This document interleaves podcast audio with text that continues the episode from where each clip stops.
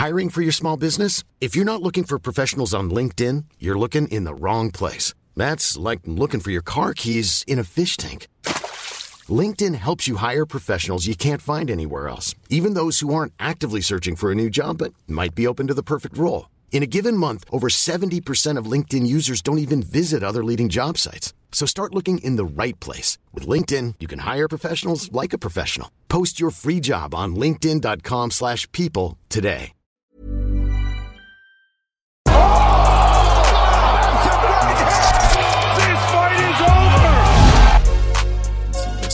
Guten Tag, Mr. B, S to the S to the S to the C.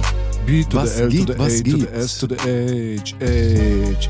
B to the L to the A to the S to the Yeah, H. yeah. Kennst du noch den Song? Ah, ah, ah, nein, kenne ich nicht. Der ist eigentlich mal R to the A to the G to the G to the A. Rugger. Ruggerton. Aber so, ja, ey, du, ja, wir hatten ja gerade das Thema, bevor die Aufnahme hier angefangen hat, dass jeder Mensch gleich ist. Oder beziehungsweise, nee, dass man nichts dafür kann, wo man geboren wird, ne? Und woher man kommt. Man kann sich ja nicht aussuchen, richtig? In den meisten Fällen nicht. Ja, ich glaube, in gar keinen Fällen. Oder gibt es Fälle, wo du meinst, es funktioniert? Du, dass du selber aussuchst, wo du geboren wirst? Ja, okay, das, das Mhm. wird ein bisschen schwierig, aber man weiß nicht, wohin wir uns gerade bewegen hier in Ja. der aktuellen Zivilisation, wenn bald genetisch ausgesucht werden kann, welche Augenfarbe dein Kind hat, wie groß es wird, wie stark es Mhm. wird, wie dumm es wird, wie schlau es wird. Da kann man auch vielleicht schon mal einen Funken setzen im Kopf, im Bauch, dass er schon anfängt, so Matheaufgaben zu lösen und sich Sich zu vorzubereiten. Ja, bald komme ich auf die Welt, so, Mhm. dann werde ich übernehmen. Nein, auf den. Hm. Wow. Ja. Willkommen im 21. Jahrhundert. Aber nee, warum? Äh, ich habe vorhin gerade noch mal so einen äh, Instagram-Post gemacht, weil ich hatte heute so ein Video gesehen, das war voll interessant. Es ging halt auch so um äh, die erste Generation oder beziehungsweise ja, die erste Generation von Kindern, die hier von Gastarbeitern groß geworden sind. Und das ist ja unglaublich, in was Verhältnissen die teilweise also gelebt haben damals auch. Also die Zustände der Wohnungen, der Toiletten, also Arbeitsmöglichkeiten, da gab es ja gar keine Integrationsmöglichkeiten so. Das ist so, was mich heute so ein bisschen beschäftigt hat, deswegen quatsche ich dich damit voll. Mhm, das ist doch ein schönes Thema. Finde ich auch. Ja. Also darüber kann man auf jeden Fall noch ein paar Wörter verlieren, tun wir aber nicht, denn heute geht es um Schlägereien. Richtig. Aber die natürlich auch dann, äh, warum? Also ich finde, es passt schon irgendwie, weil du weißt ja, dass die Generation, die dann ein bisschen älter geworden ist und gerade du äh, äh, mit nicht, nee, Kreuzberger, Urkreuzberger, äh, müsstest es ja auch, weißt es ja auch, dass da äh, diese Generation, die dann halt auch etwas älter geworden ist, dann halt auch gut unterwegs war in Berlin, ne? Ja, auf jeden Fall gut unterwegs in Berlin, aber jetzt ist auch aktuell wieder diese. Integrationsdebatte schon wieder sehr prominent. Deswegen, also es kommt ganz viel jetzt gerade schon wieder in Bezug auf Migrantenkriminalität, Migrantengewalt. Never ending story. Ah. Aber, aber okay, was glaubst du, warum? Warum? Ist immer dasselbe. Teilen und herrschen, Bruder. Aber da gibt es bald eine, äh, eine Sendung und zwar Fair Talk kommt im Juni, irgendwann 8. Juni oder irgendwas 10. Juni, keine Ahnung, kommen die nach Berlin. Da kann man sich dann die Tickets äh, besorgen, ich glaube jetzt schon sogar im Vorverkauf und ähm, ich bin eigentlich relativ sicher, dass das die Blockbuster-Folge wird. Die wird wahrscheinlich die meistgeklickte Folge aller Zeiten. Der gute Kayvan, aka Ken Jebsen, Onkel B, ähm, unter anderem setzen sich dorthin und dann gibt es noch ein bisschen so die Gegenfraktion, ja, die so gerne mit den polizeilichen Statistiken gerade um sich werfen, um zu verdeutlichen, dass wir ein ganz großes Problem mit den Migranten haben.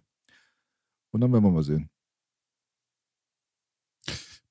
Ja, ich bin gespannt. Wo, wo in Berlin? Also Location ist bekannt. Habe ich nicht geguckt, ehrlich gesagt. Ich bin ja selbst äh, quasi am Tisch eingeladen, deswegen habe ich nicht nach Tickets geguckt, aber ja, guckt einfach mal. Ihr findet es. Fair Aber- Talk. Ah, gut. Gut. Ja, ey, du, äh, ich finde es immer gerne interessant. Ich rede auch gerne darüber. Ich beschäftige mich auch gerne damit. Äh, und gerade weil auch viele natürlich viele Dinge, die ich so. Du weißt doch, manchmal geraten so Dinge in Vergessenheit, gerade im Alltagsstress, gerade wenn man sich so viel mit MMA beschäftigt, so wie wir das machen. Ähm, geht es halt oft unter und es, es sind halt mal Punkte, die man oft halt gerade auch heute vergisst, so, ne? Weil natürlich gibt es in gewissen Bereichen Schwierigkeiten, Problematiken und da vergisst man halt auch, woher diese ganze Sache kommt. Und das finde ich halt immer sehr interessant. Ja, klar. Gerade Also- so alte, alte Stories. Ja, definitiv. Aber Kampfsport war auf jeden Fall auch ähm, stark verwurzelt in die Kultur. Da hast du schon recht. Also wir haben hier Mhm. natürlich auch mit ein paar Leuten wie Genghis Koch oder Muzafer Tosun und so weiter haben wir halt auch ein paar Leute gehabt, die was ge geleistet haben, die was erreicht haben, Weltmeistertitel geholt haben im Kickboxen, im, Big im Boxen und äh, so weiter. Da gab es nicht nur diese beiden Namen. Kreuzberg hatte schon traditionell gesehen einiges vorzuweisen in dem Bereich. Aber so richtig explodiert ist natürlich keiner. So jemand wie Manuel Char oder sowas hatten wir hier nicht, ja. Oder Mahmoud Omairat, wie man auch immer jetzt äh, da an die Sache rangehen will. Aber trotzdem hatten wir lokal gesehen immer wieder äh, so Hypes, die dann auch durch die Gangster quasi dann so ein bisschen losgetreten wurden, weil die auch teilweise dafür gesorgt haben, dass du halt abgehärtet wirst und so. Wenn du früher in so eine Gang rein wolltest, dann musstest du halt auch durch den, durch den Kreis, ne? Also der Kreis, der wurde dann um dich herum, wurde der aufgebaut und äh, dann hast du Schläge bekommen und zwar wirklich von härtester, brutalster Art und Weise. Das, da ist dir dann auch teilweise dann die Suppe aus dem Gesicht geflogen und so. War jetzt kein Spaß. Und äh, das war so die Der Todeskreis. ja, das war so die Initiierung, das war so das Ritual. Wenn du tough genug bist, wirst du äh, reingebracht, wenn nicht, dann nicht. Und die haben dann alle natürlich äh, diese ganzen 80er-Jahre-Filme gesuchtet mit Van Damme und äh, was weiß ich nicht was. Und haben dann auch angefangen, dann sich mit Kickboxen und Muay Thai und so weiter zu beschäftigen, irgendwelche Stöcke über die Schienbeine zu ziehen, um sich da irgendwie abzuhärten oder mit eingefrorenen Glasflaschen. Und es gab so kleine äh, Kellerbereiche dann, wo man sich selber dann irgendwie abgehärtet hat für die nächste Schlägerei nächste Woche. Und dann bist du dann auch mal in den Ring gestiegen und hast professionell mal was gele geleistet und gerissen. Und ein paar Leute haben auch was erreicht. Muji ist halt der bekannteste von denen hier bei uns. Mhm. Mhm. Ja, den, von denen habe ich auch damals schon mitbekommen. Der war damals bei Choreo gewesen in Neukölln, ne? Genau, das sind die Leute von dort. Der hat dann äh, mit Amir Mhm. zusammen, hat auch Amir dann mehr oder weniger, war sein Big Bro so, hat ihn gementort. Mhm. Und äh, da gab es ganz viele Leute. Aber es gab auch so Hofdinger, weißt du, bei uns in der Naunin-Ritze da, äh, in unserem Jugendzentrum war es auch gang und gäbe, dass wir uns einfach die Handschuhe anziehen und äh, drumherum brüllen dann 20, 30 Leute und zwei sind in der Mitte und geben sich auch freundschaftlich. Das war schon Kultur. Ja, voll. Nee, ich kann mich dran erinnern. Also ich hatte ja auch äh, Freunde aus deiner, aus deiner Hut, aber auch in anderen Bezirken, also da, wo ich aufgewachsen bin. Bis ich ins feine Charlottenburg gezogen bin, äh, in Schöneberg, habe ich das ja auch schon als Kind mitbekommen, weißt du? Ähm, da war natürlich ein gewisser Hype, da waren da die Araber-Boys noch da äh, und dann kannte ich auch welche aus Schöneberg, deren älteren Brüder waren bei den Araber-Boys und hast du nicht gesehen. Und äh, auch die Verhältnisse zwischen Schöneberg und zum Beispiel Kreuzberg, mal wie Kreuzberg auch gesehen wurde, gerade von den ganzen Kanaken und so. Und es war halt wirklich eine Kultur. So, ich kann mich halt noch an diese äh, halben langen Haare, Haare erinnern, Bomberjacken erinnern, Kickboxhose und hast du nicht gesehen. Fokuhila. Und ähm, Fokuhila, richtig. Äh, und ist halt wirklich sehr, sehr interessant so auch. Weißt du, da finde ich, merkst du, in allem und in jeder Subkultur findest du auf eine gewisse Art und Weise Kampfsport oder den Kampf generell, weil es hat ja was mit Messen zu tun, es hat ja was mit Stärke zu tun, es hat ja was mit Körper und äh, Geist zu tun und mit Selbstverteidigung. Obwohl die Intention von, von ein, den meisten wahrscheinlich eine andere war. Ja, ja. War auf jeden Fall eine roughe Zeit, eine taffe Zeit, aber auch eine coole Zeit. Richtig. Die, äh, die ich sehr vermisse, um ehrlich zu sein. Ja, gut, also Die das, Post, die, die Pre-Internet-Zeit. Ja, die Prä-Internet-Seite, die hatte Vorteile, aber sie hat auch gewisse Nachteile, selbstverständlich. Also soll man jetzt nicht zu nostalgisch hier Mhm. alles klingen, ja. Also man hat heutzutage natürlich auch andere Möglichkeiten, die man damals sehr gerne wahrgenommen hätte, hätte man sie bekommen. So ist es jetzt nicht.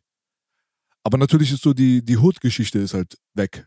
Da muss man halt einfach damit leben. Man muss einfach damit leben. Ich habe letztens mich mit einem guten Freund von mir hier hingesetzt, auch so richtiger Deep Inside äh, OG Motherfucking Kreuzberger.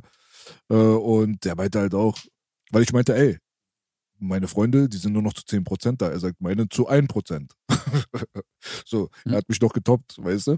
So, weil es ist halt einfach nicht mehr die Hood. Also früher war es Hood. Du bist morgens rausgegangen, ohne Telefon, ohne nix und du hast halt irgendwie mindestens 20 Spots gehabt, die du abklappern konntest. Und da war immer die Clique, da war die Clique, da war das Jugendzentrum, da war das Jugendzentrum. Und du wusstest ganz genau, wenn du da und da rumhängst, wirst du wahrscheinlich auf den und den stoßen. Wenn du da und da rumhängst, wirst du auf, auf den und den stoßen. Wenn du morgens irgendwie Langeweile gehabt hast in der Motherfucking Hood, dann bist du morgens einfach rausgegangen. Also wenn es sonnig war, natürlich nicht im Winter. Und äh, dann bist du abends nach Hause gekommen, der ganze Tag war vorbei und du hast eigentlich nur die Spots abgeklappert und hast halt immer wieder die Leute gesehen und hast kurz mit denen Smalltalk gehalten, hast mal dies gemacht, hast mal das gemacht. Und dann war der Tag zu Ende.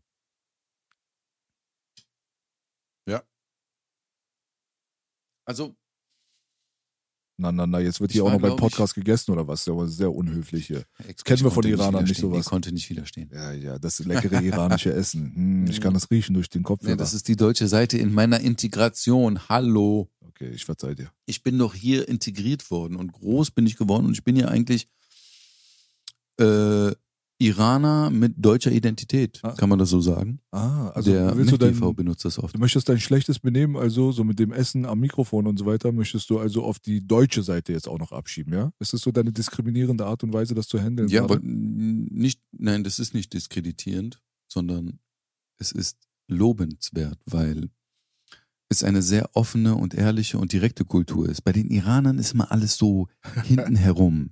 Ich muss dreimal sagen nein, obwohl ich sage ja und Junge, ich habe keine Zeit, Bruder, so direkt. Ja, wissen Sie, sie gehen mir wirklich sehr stark auf den Sack. Im Iran ist es, du gibst dir noch Essen und lädst ihn bei denen zu Hause ein, obwohl er dir auf den Sack geht, ja, ja. Ja, ja. weil die Umgebung das erwartet. Ne, du kennst die Schoten. Hat auch alles Aber wenn wir gerade schon noch beim Internet sind, Mhm. ja, richtig. Wenn wir, wenn wir gerade schon beim Internet sind, äh, ich habe das Thema so gerade ein bisschen abgewürgt, war? Durch mein Essen. Nee, mach mal. Es ist Aber schon, ist ja nicht so wichtig, Gut. Ist ein MMA-Podcast, Bruder. Die Leute haben eingeschaltet. Wir reden über alles, nur nicht um Kampfsport. Ja, über richtig. Hood, über Essen, über Iran, Integration, Tschüss. Was geht ab? aus.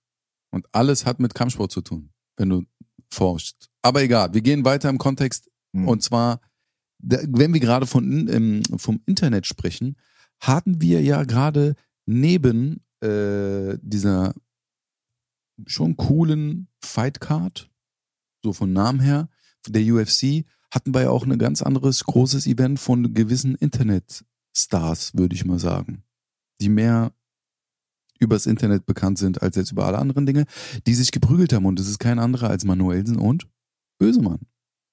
So ist es, ja. Ist auch nicht das einzige Event gewesen, aber auch ein erwähnenswertes Event. Vielleicht jetzt für die Kampfsport-Puristen. Jetzt nicht das Thema, was sie gerne behandelt haben würden, aber trotzdem haben wir auch One Championship gehabt mit ihrem Debüt in den USA über ihren äh, neuen Amazon-Streaming-Anbieter, über ihren neuen Host Amazon Prime, soweit ich weiß. Ähm, ich habe mir nur die Highlights reingezogen, weil ich werde mir kein Amazon Prime machen, dass ihr einfach nur Bescheid wisst. Das ist schon mal äh, aus Prinzip schon mal völlig ausgeschlossen.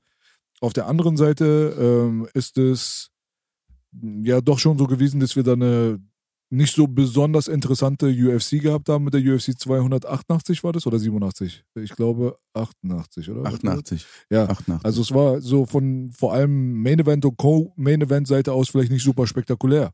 Aber es sind trotzdem für das gesamte Uhrwerk waren es wichtige Zahnräder, die sich dort bewegt haben. Und da sind halt auch Ja. Sachen passiert, so, Richtig. die ereignisreich waren und von daher auch dann wichtig sind. Trotzdem gab es natürlich auch andere Veranstaltungen, wie gesagt. Aber One Championship würde ich highlighten. Und ich habe gesehen, dass Ryzen irgendwie demnächst irgendwie zurückkommt, soweit ich weiß. Oder es war schon, das habe ich nicht ganz verstanden, ehrlich gesagt, weil dort wird dann mit Boakau äh, be- geworben. Aber ich habe nicht gesehen, dass in der letzten Veranstaltung Boakau auch wirklich gekämpft hat. Also da muss ich sagen, bei solchen Leuten wie Boakau und Sanchai, da bin ich dann sogar beim Muay Thai, wo ich nicht so deep inside bin. Ja, ähm, da bin ich dann auch schon hellhörig, ja. Und äh, dann haben wir noch irgendwie Hasbullah, der dann irgendwie verhaftet wird oder was. Also ist so, so, manchmal kommen auch News irgendwie durch Bloody Elbow und so weiter durch. Mal wieder natürlich von wem? Von unser aller Liebling Karim Sidan, Mr. LGBT, Motherfucking Linksextrem, ja, der dann irgendwie jede Chance dazu nutzt, einen Newspost zu verfassen, weil jetzt Hasbullah und seine Leute nach einer Hochzeit irgendwie gedriftet sind auf der Straße, macht er direkt Skandal draus am Anakoim. Ja, also so eine Sachen gibt's halt Ja. auch. Die. MMA-Welt ist sehr bunt. Sh- Shitty Talk. Also irgendwie nicht damit wissen, was man äh, gerade irgendwie verkaufen will. Also verkauft man irgendeinen Scheiß. Naja. Aber ich muss ehrlich sagen, also gerade weil du auch schon Thai-Boxen und so angesprochen hast, ähm, was ich bei One halt so interessant finde, ist, dass du halt nicht nur die MMA, reine MMA-Fights hast, du hast Muay Thai-Kämpfe, du hast MMA, äh, Muay Thai-Kämpfe mit MMA-Handschuhen, du hast äh, Kickbox-Kämpfe und was die letzte Mal hatten, war das nicht mit diesem, wie heißt der, Rangtao, Rangto, Rangtao, keine Ahnung, dieser Rotang. Thailänder, dieser Rotang Rotang. gegen äh, Rotang gegen Mighty Mouse, der Johnson. Äh, eine Runde Stand-up und eine Runde MMA. Sehr interessant gewesen. Darüber hatten wir auch mal kurz angesprochen. Aber ich finde, so ein Format, das ist, macht das Ganze halt noch wieder noch äh, ein bisschen interessanter. Ja, also dieser von dir angesprochene Kampf ist auch tatsächlich der am meisten gestreamte Kampf der Geschichte von One Championship. Und äh, das auch zu Recht. Weil Rod Tang, wie die ihn da drüben nennen, ist halt natürlich auch eine absolute Legende und ist halt ein hochkarätiger Name in dieser ganzen Muay Thai-Welt. Der ist schon auf jeden Fall mit äh, im selben Atemzug zu nennen, wie die Legenden, die ich davor genannt habe. Und es war natürlich auch ein ganz, ganz spannendes Experiment, weil halt immer wieder im Raum stand, wie zum Beispiel auch vom alten ehemaligen Spitfire-Coach, den ich persönlich zum Beispiel sehr mag. Ähm, aber der ist halt mittlerweile nicht mehr da. Wir hatten einen italienischen Trainer damals, der war halt überzeugt davon, dass Muay Thai zum Beispiel, äh, wenn du es im Elite-Level beherrschst, dem MMA überlegen ist und dass der Elite Muay Thai Fighter dem MMA Fighter besiegen wird. Ja, wir haben halt immer so ein bisschen gelacht. Jedes Mal, wenn es, wenn es so gesagt Aber wurde. Im Stand meinte er, du meinst, ja, nee, du meinst. Arcangelo, ne? Aber meinte, Entschuldigung, aber meinte er äh, im Stand oder generell? Nee, generell. Er war wirklich Ein der Kampf. Meinung generell, weil die äh, MMA-Fighter, die sind halt technisch nicht versiert genug. Also man sieht halt, dass deren Stand-up halt relativ äh, ungebügelt ist, sage ich mal. Und äh, diese Lücken, die könnte ein Muay Thai-Fighter direkt exposen, weil die sich halt auch zum Beispiel mit sehr viel mit Clinchwork und so weiter beschäftigen und es ist halt nicht so leicht ist, an die ranzukommen, um den jetzt irgendwie auf den Boden zu packen. Diese, ähm, diese Fenster, die dort aufgehen, die sind genug für einen elitären Kämpfer, wie er sie halt irgendwie genannt hatte. Die würden dann auch die MMA-Fighter besiegen können. Und äh, das ist halt einfach, für uns war das halt immer so, haha. Also wir haben das immer belächelt, so, weißt du? Das, weil ich bin selber, ich sehe mich selber ja nicht als MMA-Fighter. Weil mein, schwä mein schwächstes Skillset ist ja Boden. So, ich kann ein bisschen Jiu-Jitsu, ich kann ein bisschen ringen, aber ich kann das, ich, ich bin mit Sicherheit ein besserer Striker. So. Also gibt es für mich eigentlich keine, keine Nöte, jetzt sage ich mal, das MMA zu verteidigen, nur weil ich jetzt ein Fan bin oder so, ist halt absoluter Quatsch. Und dann kam halt dieser Kampf Rod Tang Ja, gegen äh, Demetrius Johnson und hat halt gezeigt, was passiert. Ja, wir haben ja gesehen, was passiert. Demetrius Ja, Johnson das- hat den Motherfucker ja, ausgechoked. richtig. Ja, aber das ist halt so das Ding. Also ich meine, du kannst clinchen, wie du willst. Wenn dich einen Ringer runterholt, holt dich einen Ringer runter. Also der fängt nicht an, mit dir zu clinchen, weißt du? Klar, es, gibt, es bringt es gewisse Vorteile. Es gibt einige gewisse Vorteile, aber es gibt auch viele Sachen, die nicht vorteilhaft sind.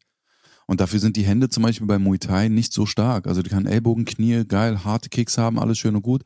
Aber wenn man sich bestimmte Leute immer wieder anguckt, wo gut geboxt wird, sieht man ja halt auch im MMA, dann hast du irgendwelche World Champions im Muay Thai und hast du nicht gesehen, die dann auch gegen MMA-Leute groß, äh, äh, wie sagt man, gegen große Namen einfach verlieren.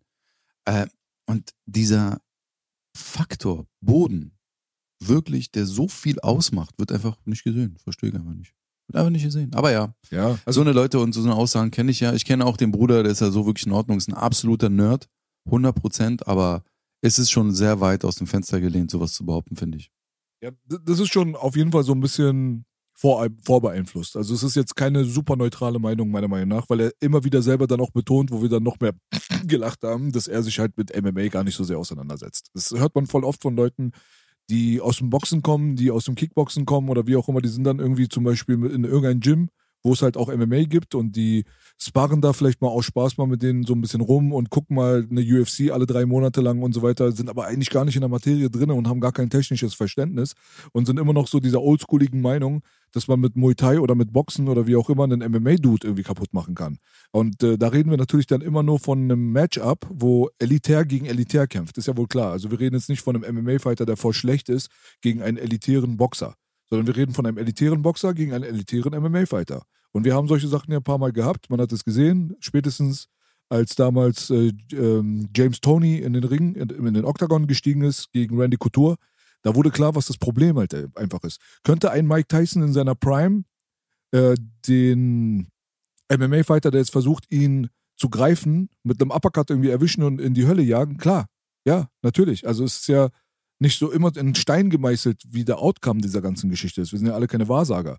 Aber es gibt ja Statistiken und die gibt es nicht ohne Grund. Und wenn du jetzt hundertmal einen elitären Boxer, sei es Mike Tyson oder wer auch immer, Mohammed Ali, wie auch immer, gegen einen elitären MMA-Fighter kämpfen lässt, dann ich würde tatsächlich über 90% Gewinnquote bei dem MMA-Fighter verbuchen. Denke ich. So wäre meine Vermutung. Prozent. Ja, ja 100 Prozent, Digi. Also, dass wir extrem versierte Stand-up-Fighter haben, also wirklich die sogar Knie und Kicks und alles, was dazugehört, Ellbogen mitbenutzen können und das ihre Expertise ist, haben doch Schwierigkeiten, diese Takedowns, also rein ohne Ringen und ohne Defense, also Takedown-Defense, zu verteidigen. Schaffen sie doch nicht. Also von wie vielen Fällen kennt man das, dass ein versierter Stand-up-Fighter, der wirklich sehr gut ist, gegen den Ringer, was Takedown-Defense ankommt, äh, was Takedown-Defense angeht, ist es spät, äh, irgendwie sich beweisen konnte oder das irgendwie durchsetzen konnte. Vielleicht von 102. Weißt du, also wie kommen die dann auf die Idee, dann sowas zu behaupten, dass selbst ein Mohammed Ali oder ein Mike Tyson auf irgendeine Art und Weise eine Chance hätte gegen jemanden, der sich auf dem Boden auskennt. Das ist ja noch mal ganz andere Bewegungsabläufe. Das ist, das ist ein Mike Tyson und Mohammed Ali wie ein Kind. Also wie kommen die auf die Idee? Das kann ich einfach nicht nachvollziehen. Aber das sind meistens, wie du schon sagst, Leute, die keine Ahnung haben von dem Sport. Ja. Oder sich damit nicht auseinandersetzen. Es hat sich auch entwickelt. Man muss dazu sagen, es hat sich entwickelt. So Sachen wie Alis Zeit und Tysons Zeit und so weiter, das war halt eine ganz andere Welt. Wenn heutzutage ein Mike Tyson so Richtig. mit seiner Physis und mit seiner äh, Qualität und allem drum und dran in irgendein Gym reinspazieren würde, dann wäre er eigentlich auch prädestiniert dafür MMA zu kämpfen.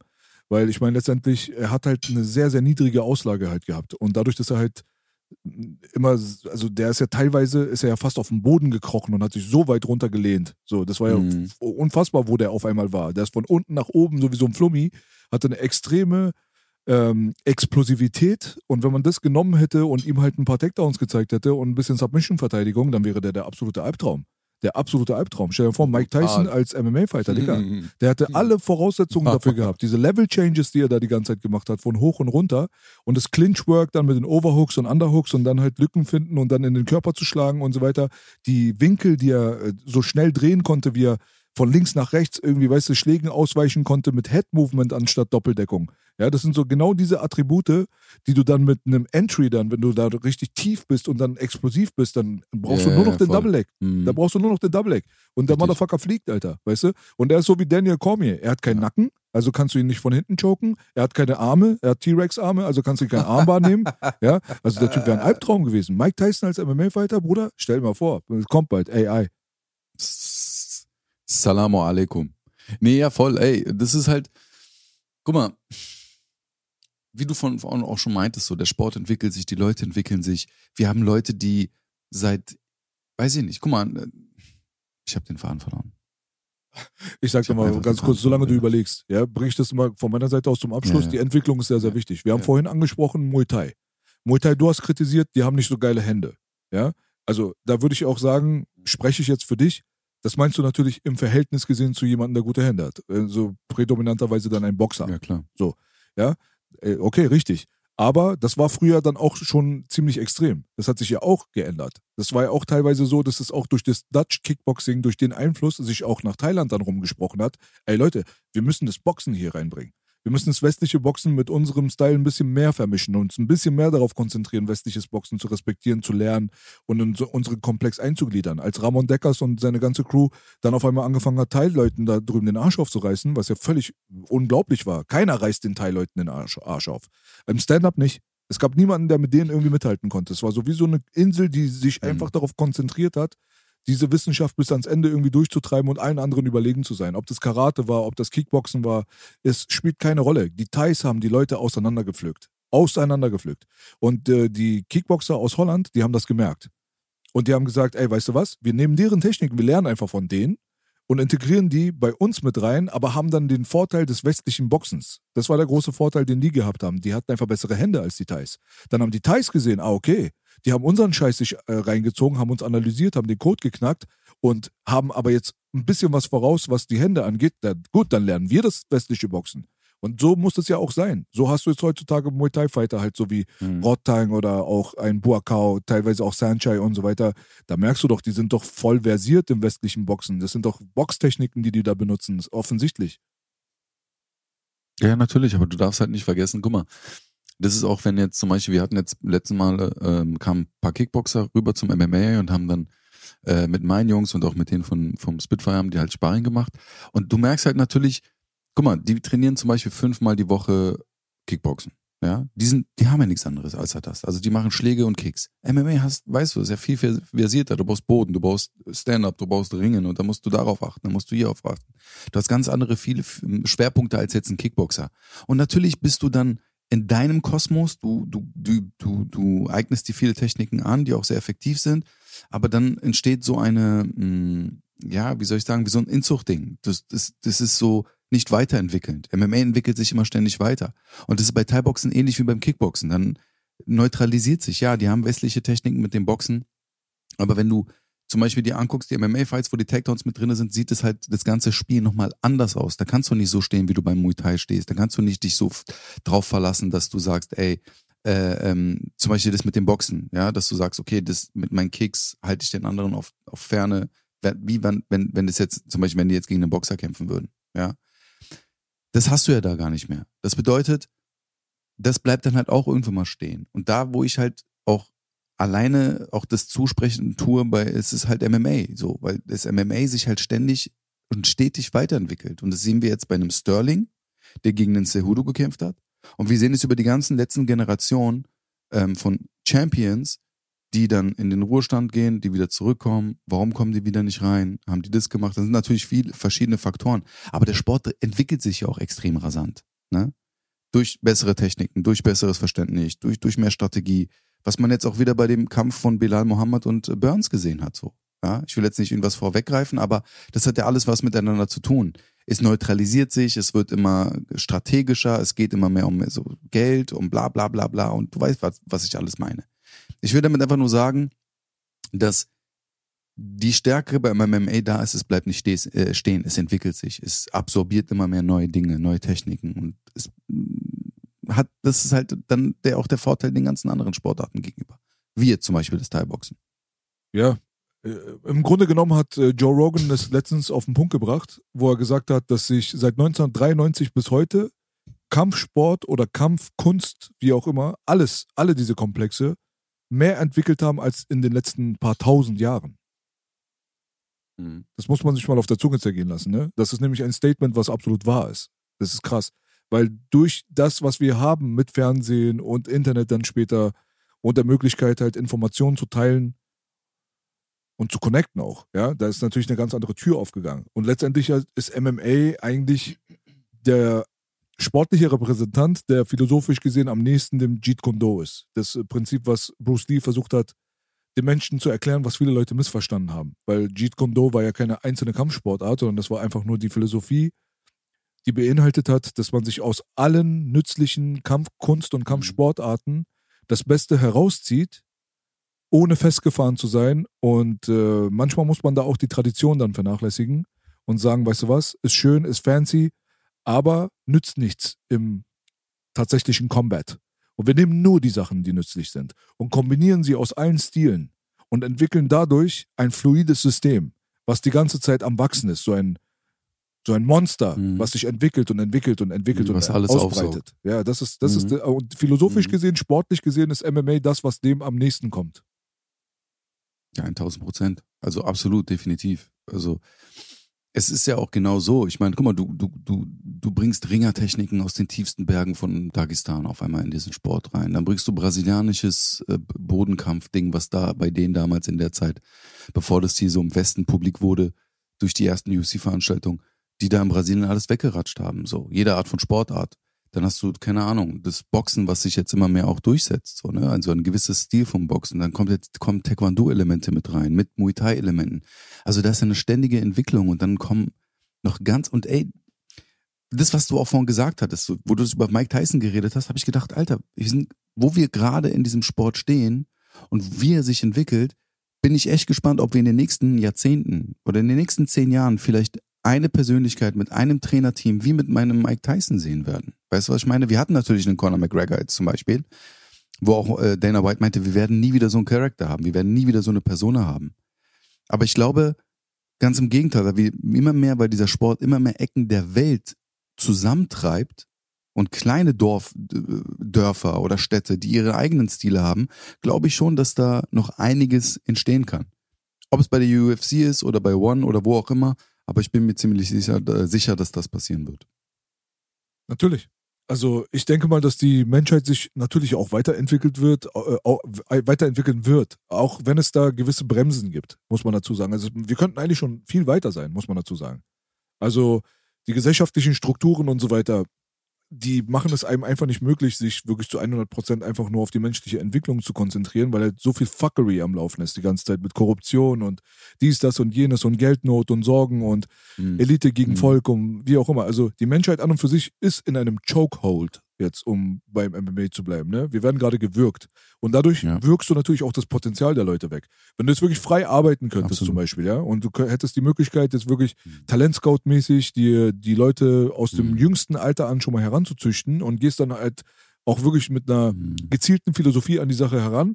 Leute, die genetisch und vom Kampfgeist her und so weiter so sich in jüngsten Jahren schon quasi ein bisschen doller präsentieren als andere, die hervorstechen, dass du die nimmst mhm. und die dann aber direkt dann auch in verschiedenen Gruppen dann trainierst. Weil ein Mike Tyson zum Beispiel, der ist ja nur ein so krasser Wie Boxer. Ne, nicht ganz. Also so Tyson zum Beispiel als Beispiel, der ist nur so ein krasser Boxer, weil er halt nur geboxt hat. Der Mensch hat nicht die Qualität, mhm. alle diese Kampfsportarten in einem Leben zu perfektionieren. Es wird keinen geben, wird's nicht. Außer es gibt eine evolutionäre Steigerung des menschlichen Komplexes, dann können wir nochmal darüber reden. Aber jetzt, Homo sapiens sapiens 2023 ist nicht in der Lage, so gut zu boxen wie Mike Tyson, so gut zu wresteln wie, keine Ahnung, Henry Cejudo von mir aus. Und auf der anderen Seite dann aber genauso gefährlich auf dem Boden dann zu sein wie ein Bushesha. Und dann im besten Fall dann noch 720 Grad Tornado-Kicks schmettern, ja, und sich dann mit äh, Ledway auszukennen oder vielleicht dann auch nochmal mit Kali.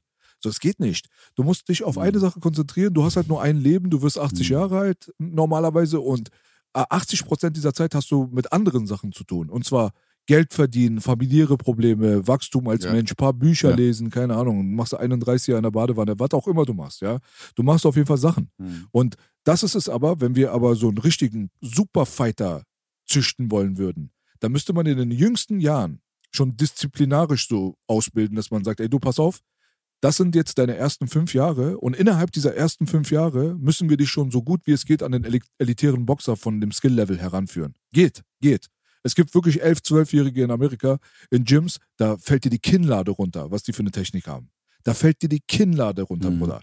Und wenn du sowas machen würdest, so, so ein ja. elitäres Camp, dann aber Schritt für Schritt für Schritt erstmal in einer Disziplin eine Perfektion zu erreichen, und dann die Konzentration auf die andere Disziplin zu setzen, heißt nicht, dass man zu 100% nur eine Disziplin, nur Boxen, nein, aber 90% Boxen. Wenn noch nebenbei ein bisschen Freizeit da ist, mhm. gewöhnt den Körper schon mal so biochemisch, mechanisch und von allem so auch an die anderen Sachen. Lass den Jungen mal auf dem Boden, dass er auch ein bisschen gegrappelt wird, dass er ein bisschen mit Körpergewicht arbeiten muss und so weiter. Weißt du, zeig ihm mal auch, wie ein Ellbogen geht, aber nur 10% konzentriere dich 90 Prozent erstmal darauf, dass er perfektioniert in einer Richtung ausgebildet wird. Und mach das Gleiche dann mhm. danach dann mit dem Rest und transportiere das alte System zu 20 Prozent in die neue Phase. Dann wieder 30 Prozent von den beiden in die neue Phase. 40 Prozent, bis du 100 Prozent gemoldet hast. Und dann hast du wirklich eine absolute Kampfmaschine, die von sich selber vielleicht behaupten könnte, in fast allen diesen Stilrichtungen elitär zu sein. Aber du guckst dir die UFC an und du merkst einfach, wenn einer wirklich Motherfucker-mäßig auf dem Boden ist, dann ist er kein Motherfucker im Stand-up. Und andersrum auch nicht. Ja, Nee, richtig. Ja, man darf halt wirklich nicht außer Acht lassen, das, was du am Anfang gesagt hast. Also ich merke das immer wieder auch bei mir, ja.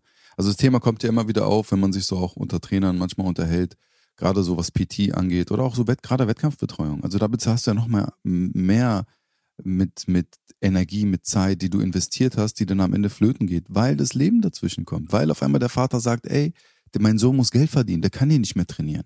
Der kann jetzt nicht mehr auf Wettkampf trainieren. Verstehst du? Ich habe einen Jungen, der ist seit über zehn Jahren im Boxen, bewegt sich unglaublich brutal, kommt aus einer Boxerfamilie, aus Usbekistan. Jeder, der es hört und mich kennt und ihn kennt, weiß, wem ich meine, aber ähm, auch brutale Einstiege im Ring. Er erinnert mich einfach an Mike Tyson, ohne Spaß. Wenn jeder den sieht, so wie der sich bewegt, unglaublich. Ähm, aber das braucht Zeit. Das heißt, er muss sich an die Kicks gewöhnen, er muss sich an die Takedowns gewöhnen, er muss sich an das Ringen gewöhnen, er muss sich an den Boden. Das ist ja komplett neu, was er lernt. aber kann natürlich seine Boxbewegung reinbringen. Aber jetzt kommt natürlich der Papa von der Seite und sagt, ey, mein Sohn ist 19, 20. Äh, was soll ich jetzt damit? Der soll Geld verdienen und er soll sein Leben in den Griff kriegen. So mit Sport Geld zu verdienen, ist halt schwierig. Hat er nicht Unrecht. Aber du hast ja auch gar keine, wie du schon sagst, du brauchst halt diese Förderung, du brauchst diese Möglichkeiten. Das, was du sagst, Belasch, ist mein Traum.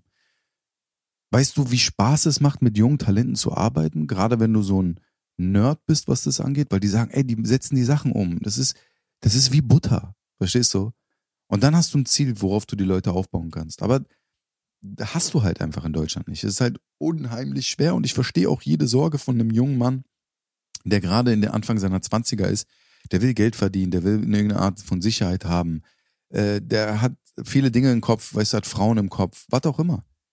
Aber das ist halt unheimlich schwer, wenn nicht einmal als Beispiel, ja, das Jobcenter sagt, als Beispiel, wir fördern dich. Die, wir lassen dich jetzt in Ruhe. Du, wir wissen, okay, du hast einen Vertrag zum Beispiel bei einem Management.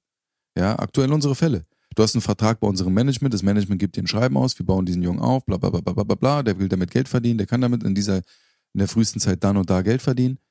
Nein, sie drücken ihn natürlich irgendwo rein und sagen, okay, das interessiert uns nicht, das gilt nicht als Qualifikation oder als auf irgendeine Art und Weise, ähm, auf eine Art und Weise Sicherheit irgendwie zu geben.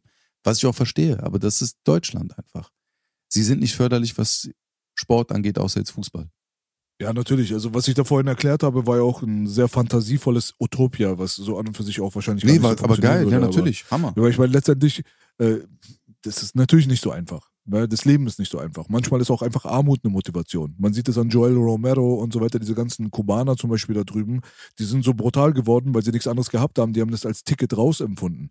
Wenn du in so einem System aufwächst, in, ja, so, einem, ja, in so einem Ekelkommunismus, der eigentlich nur die Bevölkerung ausbeutet, muss man dazu sagen, so ist es in Kuba, wenn du mich fragst.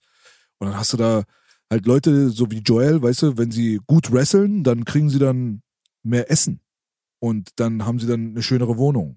Und also so, du kriegst eine direkte mhm. Belohnung ja. für deine sportliche Leistung, aber dann hängst du am Hungertuch und bist irgendwo, wo du völlig unglücklich bist und wo du dich eigentlich gar nicht so richtig entwickeln kannst. Aber trotzdem, guck mal, was für eine mhm. Kampfmaschine da geboren wurde, was da für ein Mensch gezüchtet wurde. Der Typ ist, Voll. Alter, weiß ich nicht, 46, 47, kämpft jetzt um den Bellator-Titel und der sieht besser aus als wir alle zusammen, ja? Weißt du so? Das ist halt so das Ding so. Richtig. Aber weißt du, das, das, was du sagst, vielleicht existiert der schon. Natürlich nicht so in der in der Detailreichheit, wie du es erklärt hast, aber zum Beispiel in Kasachstan, Digga, die Amateure kriegen dort ein Gehalt. Die kämpfen für ihr Geld. Also ähnliche Strukturen, wie du das in Kuba hast. Mit dem Boxen haben sie es mit dem MMA. Die haben den Judo-Kader bei sich da rausgeschmissen auf den Olympiastützpunkt, haben MMA reingemacht. Und die Jungs als, als Amateur kriegen Geld. Die verdienen, die, weißt du, wie viele Leute wir getroffen haben? Bei Kasachstan kam man mit einer Armada von Leuten nicht auf die Weltmeisterschaft. Und dann meinte er, die, die, die verdienen Geld, deswegen kämpfen die. Manche haben richtig Bock drauf und manche verdienen einfach damit ihr Brot. Und das ist natürlich eine ganz andere Motivation, eine ganz andere Möglichkeit auch. Deswegen räumen die auch ab und sind immer unter dem ersten Platz drei äh, bei der Weltmeisterschaft und in ihrer Asia-Community. Äh, ja. Das bedeutet aber auch, diese drei ersten Plätze kriegen alle internationale Verträge. Egal wo, ob es bei der UFC ist, bei Bellator, bei One, wo auch immer. PFL kriegst du einen Vertrag, höchstwahrscheinlich, wenn du einer der ersten drei bist auf der Weltmeisterschaft. Ja, dass die Geld verdienen und so weiter, das ist gut für die. Die TIE Fighter, die kriegen ja auch Geld, aber das ist halt verhältnismäßig wenig, aber trotzdem ist es eine Perspektive. Also dort, wo es teilweise keine Perspektive gibt. Deswegen gehen auch so viele junge TIEs dann wirklich direkt in diesen Sport über, weil sie durch ihre Umgebung an jeder Ecke sehen sie, da ist ein Thai-Box-Gym und die Leute verdienen dann halt durch diese Kloppereien dann auch Kohle. Und wenn du die Option hast, gar kein Geld zu verdienen oder halt mit Fighting, dann ist es klar, dass du dann wahrscheinlich dann Fighting als eine viel lukrativere Option empfindest als derjenige, der hier in Deutschland aufwächst. Auch mit diesem Utopia, was ich da vorhin angesprochen habe, da gibt es natürlich Probleme in diesem Konzept. Das ist mir auch alles klar. Aber ich glaube, wenn du wirklich elitäre, utopische Fighter, Fighter ausbilden wollen würdest, dann ist, gibt es nur ein einziges Modell, was sich auf dieser Welt so in dieser Art und Weise eigentlich bewährt hat. Und das wäre eigentlich die Hongkong-Oper. Also, das ist das, wo Jackie Chan herkommt. So, weißt du? Und mhm. das, weil, ich meine, aber dann merkt man aber auch, du kannst diese Kinder im jungen Alter, die kannst du nicht zu super krassen Maschinen züchten, ohne ihnen ihre Kindheit wegzunehmen. Also du musst sowieso diesen Preis bezahlen. Ja. So. Und ob das jetzt das wert Richtig. ist oder nicht, das muss sich eine Zivilisation fragen. Aber wenn wir schon in diesem Fantasieuniversum jetzt gerade unterwegs sind, dann siehst du ja zum Beispiel, Jackie Chan wurde mit fünf Jahren seiner Familie ja weggenommen. Nicht weggenommen, sondern seine Familie wollte ihn weggeben, weil sie ihn sich nicht leisten konnten. Die hatten keine Kohle. Und die Peking-Oper dort, die war halt natürlich dann die Option, was ja nichts anderes ist als ein allumfassendes Internat. Da ist es nicht nur, dass du in sportlicher Art und Weise gedrillt wirst, auf eine Art und Weise, wie sich der normale Sportler das nicht mal vorstellen kann. Deswegen ist Jackie Chan, wer er ist. So, weißt du, der war halt einfach der Typ so. Der war der Motherfucker, der hat Sachen gemacht, die waren unmenschlich. Und diese, das kommt durch die Ausbildung in der Peking-Oper. Die Ausbildung in der Peking-Oper beinhaltet nicht nur sportliches und akrobatisches äh, Talent zu fördern und zu schmieden, sondern halt auch im Schauspiel zum Beispiel. Dazu kommt dann natürlich auch Schule, aber du musst dann wirklich Ja, dann China durch halt, ne? ganz, Ja. ganz harten Scheiß. Und das ist ein Internat. Das heißt, du siehst deine Eltern nicht, du lebst dort. Du wirst morgens um 5 Uhr morgens wirst du geweckt als Kleinkind. Ich rede wirklich von Kleinkindern, sechs, siebenjährige. Da wirst du geweckt und dann musst du erstmal in den Wald und musst erstmal rennen. Und diese ganzen Sachen, die du da aus diesen Kung-Fu-Filmen kennst und so, die sind teilweise übertrieben, ja, aber manche Sachen sind wahr. Da musst du halt einfach irgendwie in einer 90-Grad-Stellung die ganze Zeit stehen und irgendwelche äh, Schalen auf deinen Händen tragen, da sind Eier drin und so ein Scheiß. Und das ist mörderisch. Und du wirst über das Knie gebogen als kleines Kind. So, wenn du das siehst, denkst du, das ist Kindesmisshandlung. Die biegen die kleinen Kinder über ihre Knie in die entgegengesetzte Richtung der Wirbelsäule. So, und machen sie damit flexibel. Die reißen ihnen die Beine auseinander und die schreien vor Schmerz. Das musst du dir mal überlegen, Alter. Und da ist dann der Coach mit so einem Stock und er drillt, drillt, drillt und du musst auf der Stelle musst du 15 rückwärts äh, Saltos machen. Nicht so rückwärts Saltos, sondern halt hier, ähm, wie nennt man das? Flickflack. Rückwärts Flickflack. Flickflack, Flickflack, Flickflack. Auf der Stelle. So, und wenn du irgendwas falsch machst, dann kriegst du mit dem Stock dann direkt eine auf den Hintern rauf und so. Und so züchtest du dann diese super Motherfuckers, diese super Akrobaten, die auch noch schauspielen können, aber die auch noch gute Mathematik sind und wie auch immer. Aber du nimmst ihnen ihre Kindheit weg. Das ist das Problem. Die kriegen alle Psychose Richtig. irgendwann. Nee, aber deswegen, ja, richtig. Aber deswegen meinte ich auch von China, weil ich halt China meinte, habe ich jetzt nicht so an dieses Martialische gedacht, was du jetzt gerade gesagt hast, was in diesen Shaolin-Tempeln da passiert oder an diesen Schulen, sondern vielmehr, es gibt halt mittlerweile, also die füllen ja gesamte riesige Hallen. Und was du da an Bewegungstechnik und Bewegungsabläufen hast, die, die, die ständig drillen. Und das hast du jetzt zum Beispiel am Wochenende bei der Janan gesehen. Also wie explosiv, wie schnell sie mit ihren Händen war, nach vorne und nach hinten gegangen ist. So trainieren die den ganzen Tag. Und du siehst auf diesen Videos, keine Ahnung, was die machen. Sanda heißt es da oder so. Sander, ja. Aber Belasch, brutal. ja, aber okay, dann, dann erklär mir mal bitte, wo sind die chinesischen Champions? Wo ist das Problem? Wo ist da die Diskrepanz? Die kommen doch gerade. Du darfst, ja, guck mal, seit wann, seit wann, ähm, das darf man halt auch nicht vergessen. Seit wann, hat, seit wann war die erste chinesische Championess gewesen, die äh, Wei Li? Wann waren das, in welchem Jahr? ja, nicht lange her. Ja, richtig, es war doch 2019, 18, 19, 20, irgendwie sowas. Das bedeutet, der chinesische Markt ist seit ihrer Errungenschaft als Champion erst interessant geworden. Wenn du auch dann gesehen hast, dass nach ihr kamen halt auch mal mehr Chinesen, die dann wahrscheinlich auch einen Vertrag bei der UFC bekommen haben. Und ich glaube, das kommt alles noch. Also ich rede ja natürlich von einer etwas jüngeren Generation. Sie ist ja auch, gehört ja auch wieder zu den Jüngeren. Und ich glaube, dass China, China auf jeden Fall das Potenzial hat, da in Zukunft sehr, sehr viel zu reißen. Sehr, sehr viel. Also Asien sowieso generell. Und das sieht man ja halt auch bei One, wenn wir wieder zum, zum äh, Thema kommen.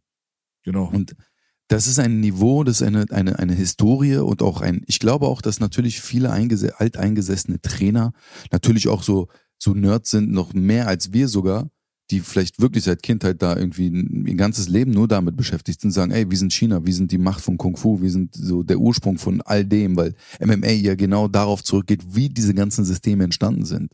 Sich zu verteidigen, den anderen auszuschalten und dann war immer die Frage, was ist stärker? Hatten wir auch schon zigmal gehabt, das Thema. Und natürlich hast du dann auch einen Anspruch und sagst, Alter, wir haben eine chinesische Kung-Fu-Kultur und wir gehören einfach zur Elite und wir müssen zur Elite gehören. Und da glaube ich, das sieht man immer mehr, das sieht man bei One und das sieht man auch mal mehr bei der UFC, was ich interessant finde. Und weil ich das halt auch ein bisschen natürlich auch verfolge. Aber das ist halt ein Punkt, den wir äh, noch in der MMA-Szene noch nicht so kennen. Ich kenne das noch ein bisschen mehr aus der Box-Zeit bei mir, dass diese Amateurkarriere natürlich ein sehr wichtiger Faktor ist, der das alles nach hinten verschiebt, aber du dafür natürlich brutalere zukünftige Sportler, also Kämpfer hast in dem Fall. Ja, lass uns das Und deswegen abwarten. dauert es halt auch so lange. Das kann sein. Mhm. Es bleibt abzuwarten, es bleibt spannend. Dann würde ich aber gerne direkt jetzt auch mal den Anschluss finden und dann äh, die aktuellen MMA-Events und so weiter besprechen. Dann sind wir bei One Championship. One Championship hat stattgefunden ähm, am 5. Mai. Und äh, das Ding war so, dass sogar die Maincard an und für sich, dass die mit äh, Namen bestückt war, die sogar mir als jetzt nicht den Menschen, der One die ganze Zeit verfolgt, sogar geläufig waren. Und das fand ich cool auf jeden Fall schon mal natürlich, wenn man die Leute ein bisschen kennt, dann interessiert man sich auch ein bisschen mehr dafür. Insgesamt ist es cool, dass One den amerikanischen Markt betreten hat, weil letztendlich Konkurrenz belebt das Geschäft und die haben halt einfach eine ganz andere Philosophie. So wie Pride damals eine andere Philosophie gehabt hat, dass man von der Rampe zum Beispiel runtergekommen ist und nicht durch das Publikum gelaufen ist. Es war so mehr so heroisch und so weiter und da war halt mehr mit Effekten und Pyrotechnik und wie auch immer Spektakel, bla bla bla. Und dann gab es dann solche durchgeknallten Dudes noch wie Mayhem Miller, die dann alles einfach zerfetzt haben. Deren Entrance hat sich angefühlt wie Video Music Awards. Ja, so. Und äh, das One Championship da eine andere Ästhetik hat mit äh, der Form des nicht mehr Octagons, sondern des Cages und dieser ganzen Präsentation, Licht, vorher, nachher, Promo, wie auch immer. Das könnte auf jeden Fall was Gutes sein, weil die UFC an und für sich braucht Konkurrenz. Und Konkurrenz wäre für alle Fighter gut. Und wir wissen, wie stark der asiatische Markt ist, wie viele Leute im asiatischen Markt am Start sind, die man transferieren könnte in einen neuen Markt. A. Auf der anderen Seite ist natürlich auch das Potenzial riesengroß, dass man dann auch die Qualitäten des Thai-Marktes, des asiatischen Marktes insgesamt, nämlich dieses unfassbare Verständnis für Stand-up, dann auch in den europäischen und amerikanischen Markt dann rüberbringen könnte. Und da war natürlich dann Main Event Demetrius Johnson gegen Adriano Moraes war halt natürlich ein interessantes Ding, weil die Leute Demetrius Johnson halt kennen und wenn du nach Amerika kommst, dann nimmst du halt jemanden, den die kennen. Okay. Dann hatte man aber in der, äh, im Co-Main hatte man halt Rod Tang und äh, da würde ich dich mal darum bitten, dass du dreimal hintereinander seinen Nachnamen aus, aussprichst, dadurch, äh, wenn du mir den Gefallen tun könntest. der heißt nämlich Rotang Jitmangnon. Okay, Jig Magnon, okay, Jig Magnon, lass, Jig lass, Magnon. Lass, lass, ja. Sag mal nochmal, warte, sag mal nochmal. Jitmangnon. Jit? Ich weiß nicht, wie das ausgesprochen wird. Oder du sprichst Ich lese von Wikipedia gerade ab. Ich weiß selber gar nicht. Es, ist, es, sieht lustig aus. Mehr kann ich dazu nicht sagen. Aber Rotang hat auf jeden Fall gekämpft. Super. Ja. Dann hattest du, interessanterweise, haben die einen sehr interessanten Frauenroster in Bezug auf Stand-Up. Vor allem diese TIE Fighterin. Die sind wirklich stabil und die haben auch eine mm. stabile Fanbase durch Instagram und so weiter. Stamp Fairtex hat auf jeden Fall gewonnen. Mm. K.O. direkt Liverkick. Einfach äh, besser als mindestens 50 Prozent der ganzen UFC-Fighter im Stand-Up, wenn man sie anguckt, wie sie sich bewegt, genauso wie Jackie Buntan, mm. die auch genauso an diesem Tag gekämpft mm. hat, auch ein mhm. TKO damit nach Hause genommen hat. Also ich fand die Frauen sehr interessant mm. und dann gab es halt noch einen Sage Northcutt, der für den amerikanischen Markt natürlich dann irgendwie ganz nützlich war, der wieder zurückgekommen ist aus langer Pause. Was macht er überhaupt? Lebt er noch? Ist er erfolgreich? Was ja, der hat er gekämpft, jetzt hat er gewonnen. Submission direkt erste Runde nach 39 Sekunden. Hat er? Der war ja auf der Karte drauf, sag ich ja. Und dann hattest du noch Sebastian Kadestam, Sebastian Kadestam auf jeden Fall auch ein sehr, sehr starker Kickboxer, aber insgesamt MMA-Fighter, hat Roberto Soldic dann mit TKO besiegt, hat ihn wirklich äh, einfach Terminator-mäßig einfach zerstört, muss man schon dazu sagen. Also der ist aber auch wirklich ganz brutal. Den habe ich schon auch seit einiger Zeit auf dem Schirm, so über Instagram folgen und bla bla bla. Und muss sagen, ey, One Championship, Respekt. Also actionreiche Fightcard mhm. auf jeden Fall. Ne? Du hast dort in der Main Card hast du 1, 2, 3, 4, 5, 6, 7, 8, 9 Fights gehabt und nur zwei Decisions. Das ist doch das, was wir alle sehen wollen. Wir wollen TKOs, wir wollen KOs, wir wollen Submissions sehen. Und das ist halt ganz wichtig. Und ja. äh, äh gerne höre ich mir natürlich deine Gedanken zu der ganzen äh, Situation jetzt auch gleich nochmal an. Äh, allen voran Demetrius Johnson als Gewinner dieser hm, Trilogie quasi herausgegangen, Champion. Man redet jetzt darüber, ob er jetzt irgendwie abtritt oder nicht oder wie auch immer. Aber im direkten Vergleich hatte man die UFC Fightcard, die dann einen Tag später, glaube ich, war. Und dort hattest du dann halt Aljamain Sterling Fight, der halt von vielen Leuten kritisiert wird, dadurch eben, dass es halt ganz wenige Finishes gibt bei diesem Champion. Mhm. Ja, also ich habe, wie gesagt, One ist ja schon, habe ich schon länger auf dem Schirm, auch gerade durch Clarence. Clarence ist ja ein absoluter Fan, der war auch ich weiß ja nicht, ob er mit dem Veranstalter direkt in Kontakt war oder mit dem Matchmaker. Du weißt ja, Clarence, auf einmal irgendwas, er sagt, ich kenne den oder ich schreibe mit dem und sagt, what? Aber auf jeden Fall, der ist ja voll der, der One Championship Fan. es ist, er ist es einfach. Ich habe auch immer von ihm immer One, One, One. Er hat die Fahne geschwungen, richtig, Bruder, in der Luft. Richtig. Das kannst du dir nicht vorstellen. Als hätte er Geld bekommen dafür. Richtig. Ja, ja. Nee, äh, deswegen. Aber es ist natürlich, ähm, das Thema hatten wir auch schon öfter gehabt, so, es ist halt manchmal auch, schwer, alles im Auge zu behalten. Gerade, weißt du, für mich ist es halt nochmal, darüber hatten wir auch mal gesprochen, ich bin halt jeden Tag mit diesem Sport intern beschäftigt. Weißt du, dass ich mir dann abends oder zum Beispiel als, als Ausgleich irgendwelche Sachen äh, ständig angucke, habe ich halt nicht, weil mein Ausgleich ist ja schon meine Arbeit. Und da geht natürlich bestimmte Dinge gehen dann unter. Ich finde auch so einzelne Kämpfe, natürlich sieht man immer wieder Highlights, sieht man bestimmte Dinge. Aber was ich jetzt in Zukunft auch ändern werde, äh, und das noch sehr viel stärker verfolgen werde. Also die Namen, die du mir gesagt hast, natürlich, die sagen mir auch alle was, ich kenne die auch alle. Aber ich bin jetzt nicht bis jetzt so ein One-Fan gewesen, habe ich ja schon öfter gesagt. Aber ja, du, gerade dadurch, dass sie expandieren wollten, ich finde halt auch, so wie du sagst, also so ein Monopol nur von der UFC wird halt auf Dauer langweilig, wie wir auch sehen. Äh, die Organisation überrascht uns natürlich auch immer wieder mit ab und zu geilen oder ja, eine Fightcard rein oder Veranstaltungsreihen, die dann irgendwie mit drei, vier Veranstaltungen geil sind. Und dann hast du halt äh, dann wieder schlechte Geschichten. Und dann auch diese ganzen Versicherungsgeschichten und diese ganzen Geldgeschichten. Und das ist halt das, was du sagst. Wenn One FC da irgendwie schafft es, sich zu etablieren, wenn generell mehrere Organisationen sich vielleicht mal zusammentun würden und eine wirklich globale Organisation machen. Also die UFC ist ja schon wirklich international und global, aber man hat halt immer noch so, One FC ist das Pendant zu UFC des Westens und des Ostens. Ja, ja. du, ich sag mal so, ähm, die, diese, diese globale Entschuldigung, Geschichte, aber ganz kurz, Hm, eine, eine Sekunde, ganz kurz, Entschuldigung. Aber wenn man, wenn man, wenn man das hinschiebt, so wirklich eine globale, wie die FIFA Organisation zu gründen, mit einem Transfermarkt, mit alles, was dazugehört, Weltmeisterschaften, Europameisterschaften, Asienmeisterschaften, bla bla bla, diese ganzen Schoten, ähm, ist das schon eine, also brutale Geschichte, wo unheimlich viel Geld drin ist und wirklich unheimlich viel Geld verdient werden kann. Ja, also ich muss sagen, ich bin nicht Also was der größte Fan dagegen? so für dieser, von dieser globalen Idee, weil diese globale Idee ja dann schon wieder alles so zentralisiert unter einem Banner und äh, das ist so wie bei einer Weltregierung, weißt du? Hast du ein Arschloch an der Spitze, dann sind alle gearscht. Und wenn du ein, nur ein globales Ding hast, ja, dann brauchst du halt nur eine Firmenphilosophie und wir sind alle gearscht. So, weißt du? Es wäre doch eigentlich normalerweise doch besser, so wie One das jetzt gerade macht, lieber in Konkurrenz zueinander zu treten und verschiedene Philosophien dann zu verkörpern und halt eben nicht immer alle, das, alle immer dasselbe machen. Das wäre mir eigentlich persönlich lieber, was ich aber an deiner Idee mag und äh, da, das geht beides. Das eine schließt das andere gar nicht aus. Man muss gar nicht alle unter einem Banner verba äh, wie sagt man, äh, man muss sie nicht alle unter einem äh, Banner bündeln. Das muss man nicht.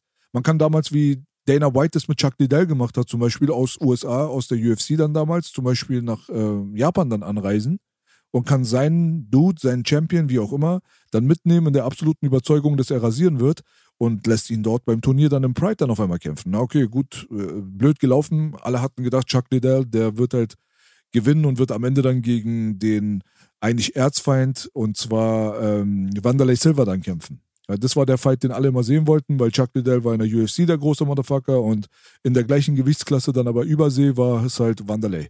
So, jetzt ist natürlich dann ein Rampage dazwischen gekommen und hat äh, die Party gepupt und hat damals dann Chuck Liddell dann K.O. geschlagen und dann war es das mit dem Traum. Aber das sind so die Sachen, die mir gefallen würden, wäre so eine Cross-Promotion einfach in gewisser Art und Weise. Es muss auch nicht die ganze Zeit stattfinden, aber die UFC ist dafür halt einfach nicht gebaut. Die lehnen das kategorisch ab und das ist das, was mir halt an der ganzen Nummer auch nicht gefällt. Weil ich meine, ihr habt das doch damals selber gemacht. Das war doch Dana, das war doch Chuck. Da hätte Pride damals die größere Organisation ja auch sagen können, ey, nee, wisst ihr was? Äh, Wir brauchen euch nicht. Wir haben hier gerade eine Stadionshow mit 80.000 bis 90.000 Zuschauern. Eine Sache, die ihr niemals erreichen werdet, wahrscheinlich. So, wir haben es gar nicht nötig, dass ihr euch da irgendwie als kleine Liga jetzt uns anbietet und euren Champion rüberschickt, weil wenn der jetzt wirklich rasieren sollte, dann ist ja all eyes on you. Was haben wir denn davon? Dann hat unser Champion jetzt auch noch nein, aber es war ja nicht so. Die haben es gemacht und es war ja cool, das war ein riesen Spektakel. So. Und genauso muss es halt auch sein. Arbeitet doch miteinander, hetzt eure äh, Champions mal gegeneinander, einfach in Superfights dann gegeneinander, so dass es mal irgendwo so eine neutrale Ebene gibt, wo man solche Sachen halt machen kann, weißt du? Aber soll mal jeder so für sich bleiben, weil sonst übersättigst du die Leute, weil die Roster überlaufen sich so total. Du hast jetzt schon 600 Leute in der UFC, jetzt nimm mal alle anderen Verbände auch noch mit, mit rein. Du verlierst komplett irgendwie die ganze, ähm, die Übersicht darüber.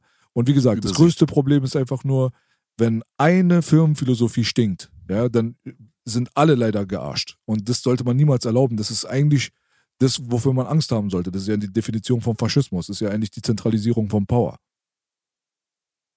Gut, es ist jetzt natürlich eine sehr extreme Auslegung. Ja, also natürlich brauchst du da, du darfst halt jetzt natürlich nicht eine Person als Präsidenten machen, der dann über die globale Organisation entscheidet, sondern klar müssen da Sicherheits, äh, wie nennt man das? Sicherheitssysteme mit drinne sein, dass natürlich, dass man Korruption verhindert, dass man bestimmte äh, Alleingänge von bestimmten Leuten irgendwie verhindert, sondern sowas ähnlich wie die FIFA, weißt du? dass du ein, du hast deine eigenen Ligen, du hast deine eigenen Organisationen, aber es gibt eine große übergeordnete Organisation, wo es einen internationalen Markt geht, aber wo du auch praktisch genau diese Kämpfe machen kannst, von denen du sprichst, aber auch gleichzeitig zum Beispiel eine Art wie Champions League, UEFA, was auch immer, wie diese ganzen Dinge heißen. Dann hast du die FIFA-Weltmeisterschaft. Also wenn du, oder wie bei der NBA oder weißt du, was ich meine, gibt es ja auch verschiedene, verschiedene mh, mm, Ligen und die, ich weiß nicht, ob man das Liga nennt, aber dann hast du die NBA, dann hast du die Weltmeisterschaft, wo auch die All-Stars von der NBA mit irgendwie spielen und weißt du, da sind ja verschiedene Möglichkeiten, wie, was für Organisationen oder Turniersysteme da existieren.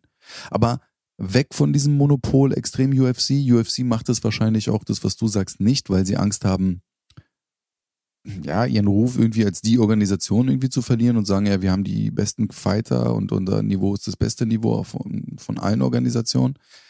Was da genau hintersteckt, kann ich nicht sagen, aber das ist das, was ich vermute.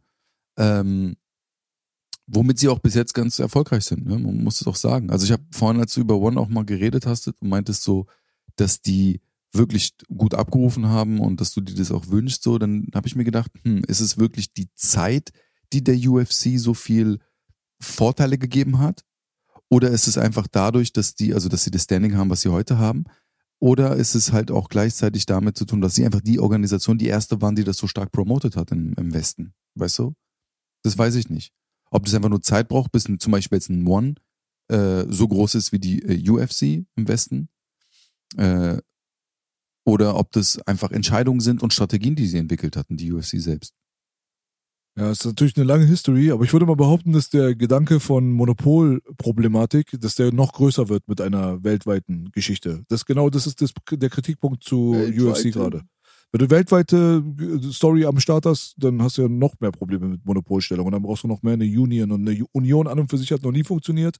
Aber was ich mag an dem ganzen Gedanken ist halt einfach nur die Möglichkeit, dass man dann, wie bei dem, was du angesprochen hast, also dass da eine globale FIFA existiert, das sehe ich halt nicht, aber ich sehe sowas wie eine WM. Das wäre auf jeden Fall geil.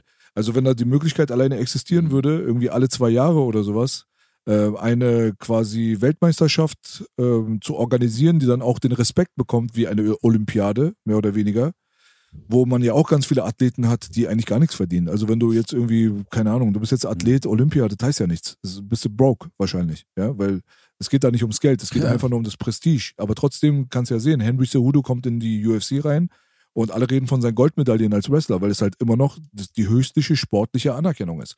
Und sowas könnte man ja auch einfach für den Kampfbereich könnte man sowas organisieren. Ja, dass es alle zwei Jahre, alle vier Jahre, wie auch immer, dann stattfindet. Äh, wobei vier Jahre vielleicht ein bisschen lang wären, aber von mir aus. Mindestens, sagen wir mal, alle zwei bis vier Jahre gibt es eine Sache, wo alle zusammenkommen zu einer Olympiade, zu einer Fighting-Olympiade. Da geht es einmal um das Stand-up, da gibt es einmal das Grappling und dann gibt es da einmal das gemischte Martial Arts. Und wer da wirklich der krasseste ist in seiner Organisation dann, also der Champion von äh, Organisation A, der kommt dann mit Champion Organisation B, C, D, E, F, L, PFL, dies, das. Jeder schickt seine Top 3, was auch immer. Schickt Champion. dann dort rein, so, ja. Oder einfach nur seine Champions, genau. Die schicken die dann dort rein und dann wird halt ermittelt, wer der Beste ist und äh, dann gucken wir halt weiter. Das wäre natürlich das Allerspektakulärste, was es gibt. Das wäre dieser absolute krasse Komitee-Gedanke. So, jetzt habe ich mal auch mal sowas wie die Olympiade. Es ist was anderes, irgendwie UFC-Champ zu sein, weil ich kann das nächste Woche verlieren, diesen Gürtel, oder nächsten Monat. Und dann kann ich ihn vielleicht irgendwie nochmal wieder zurückgewinnen oder so. Aber bei der Olympiade eine Goldmedaille geholt zu haben, das hat, äh, das ist prestigemäßig überhaupt nicht zu überholen. Und sowas würde ich sehr, sehr gerne mal sehen. Aber ich kann mir nicht vorstellen, dass die Leute da mitspielen, weil dann die Egos im Spiel sind und der Konkurrenzkampf und äh, nee, warum sollte ich meinen Champion jetzt da hinschicken? Wir haben ja viel mehr Marktanteil als alle anderen. Und stell dir mal vor, unser Champion jetzt von der UFC zum ja, Beispiel ja, verliert jetzt auf einmal gegen den Champion von PFL. Mhm. Dann sind die ja die Besseren und dann werden die Leute uns nicht mehr ernst nehmen. Da merkst du schon, ne? Das ist das Problem bei MMA. Bei MMA gönnt sich niemand hm. Niemand gönnt dem anderen etwas und jeder will die Illusion aufrechterhalten, an der Spitze zu sein und damit dann auch die besten Fighter zu haben. Mhm. Und das haben wir damals gesehen, das hat nie gestimmt. Pride hatte damals auf jeden Fall den Marktanteil, aber trotzdem waren super krasse Fighter in der UFC, wo die UFC klein war. Wo die UFC dann groß geworden ist und Pride nicht mehr existiert hat, da waren richtig krasse Motherfuckers in der WEC und im Strikeforce. Und diese WEC mhm. und Strikeforce-Leute wurden gekauft, sind in die UFC gekommen und sind voll viele von den Champions geworden. Das heißt, nicht derjenige, der die Monopolstellung hat und die meiste Aufmerksamkeit, hat auch immer zwangsläufig die krassesten Talente. Das stimmt nicht. Aber es bewegt sich dann doch schon in diese Richtung jetzt mit der UFC, dass die halt so einen großen Hype sich entwickelt haben. Deswegen freue ich mich, dass One Championship da aus dem asiatischen Bereich jetzt reinkommt und ein bisschen mitmischen kann, einfach so ein bisschen Farbe reinbringt.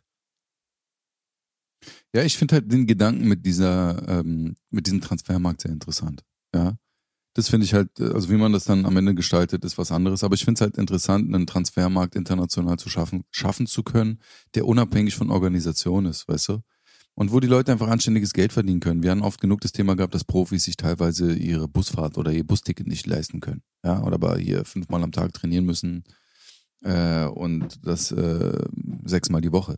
Ähm, das, der Gedanke daran finde ich halt sehr geil. Also, das ist ja keine Idee, die jetzt von mir stammt. Da wird ja schon öfter drüber geredet, dass es so eine World League geben soll im Bereich MMA und das alles ein bisschen professionalisiert werden soll, bla bla bla.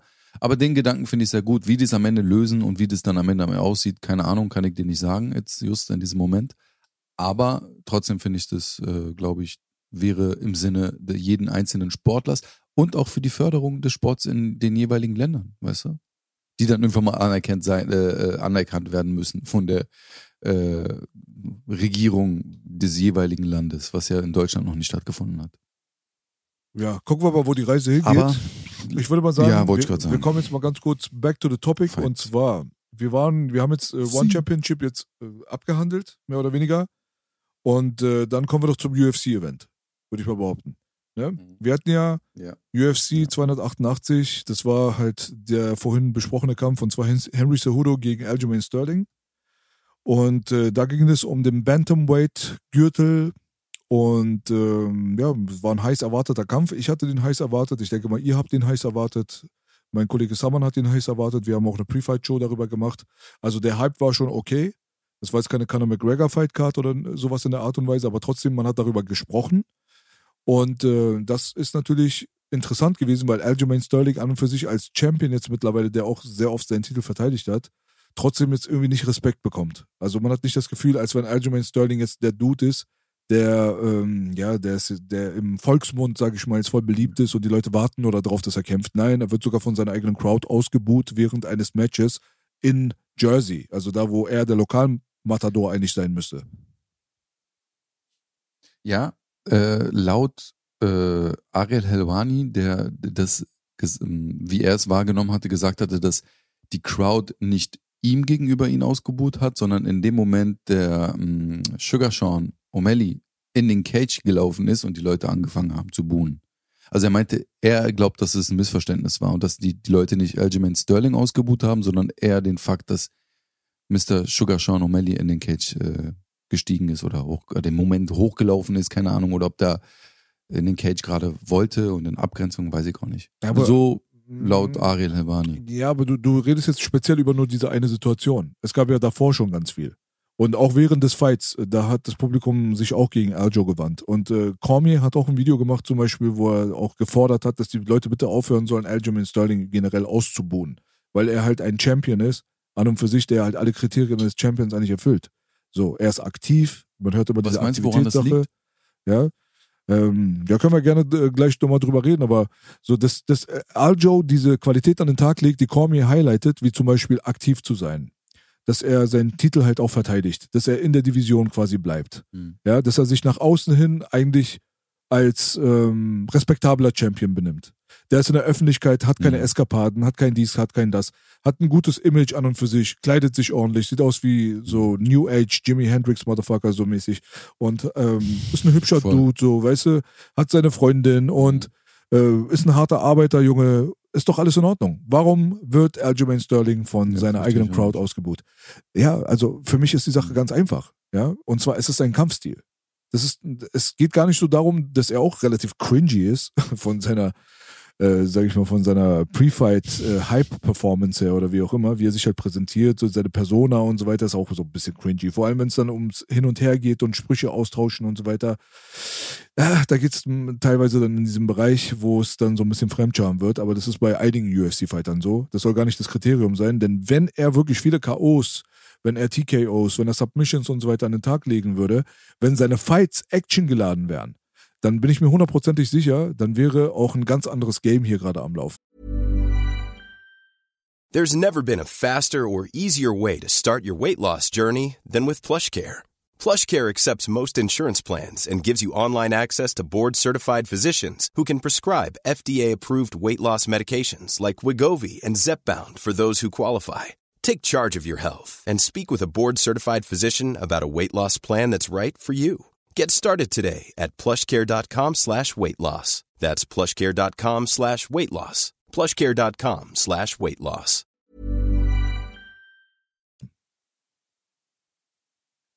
Also, guck mal, ich muss ehrlich sagen, ich habe durch den Kampf jetzt, ähm, habe ich wirklich überlegt. So, ich bin ja auch so der Typ, ich, moch, ich mochte den auch nicht. Ja, ist jetzt nicht so, dass ich den jetzt voll mag oder so. Aber ich habe auch gedacht, ey, man muss auch ehrlich sagen, guck mal, der ist, wie alt ist der? 30? 29? 30, glaube ich, 31, ne? Ähm, 33. Der hat natürlich auch viel Zeit. Ist schon 33, gut.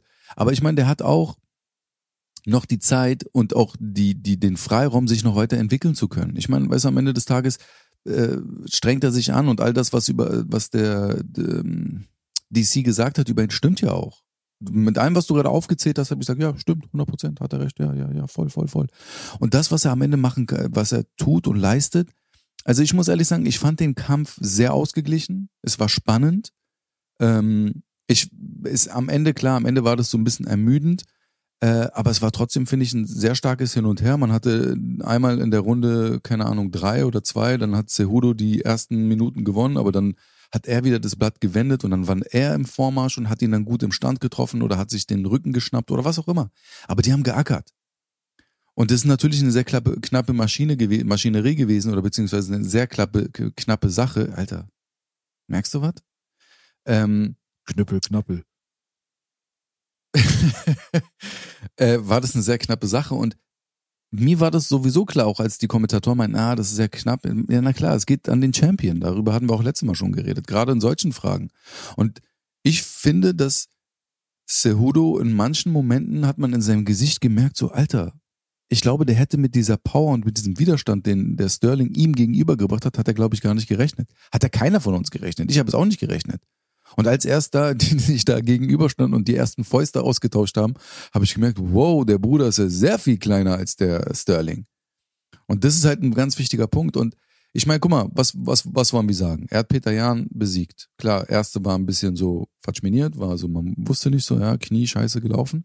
Aber bei dem zweiten Ding war es schon klarer und hat auch einen besseren Move gemacht, so. Danach hat er gegen Dings gekämpft. Gegen wen hat er noch gekämpft? Ach, gegen Dillashaw, okay, hatten wir auch schon beim letzten Woche. Aber auch jetzt wieder, ey, der hat eine super Leistung ge gebracht. Er hat nochmal besser gekämpft als jetzt mit dem ersten Peter Jahn-Kampf. Der entwickelt sich halt auch weiter. Und ey, Respekt. Und zu all dem, was du gesagt hast, stimme ich ja hundertprozentig auch zu. Also was, was spricht eigentlich gegen ihn? Ja, dass er ein bisschen vielleicht langweilig kämpft, dass er nicht die Finishes holt. Aber ganz ehrlich, es geht ja auch nicht nur bei uns in dem Sport um Finishes. Weißt du? Es geht ja auch um die Art und Weise, wie ein, ein, ein Sportler sich oder ein Kämpfer sich entwickelt, äh, wie er kämpft, wie intelligent er kämpft, wie die Strategie ist. Und das finde ich, hat man in dem Main Event und in dem Co-Main Event dieses Mal wirklich sehr stark gesehen, wie wichtig Strategie ist und Einstellung. Ja, ja.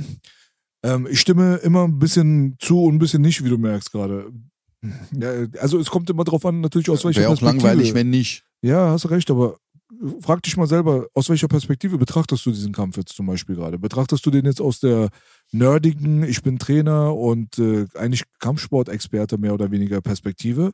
Oder so wie ich das jetzt zum Beispiel zufälligerweise gehabt habe, dass halt ein Kollege da war, ein älterer, ein Freund der Familie zum Beispiel, der damit überhaupt nichts zu tun hat. Der sieht ab und zu mal vielleicht mal irgendwie pff, äh, aus dem Augenwinkel heraus was, aber er hat ein, einfach nichts mit UFC oder so zu tun. Er kennt wahrscheinlich keine drei Namen, ja?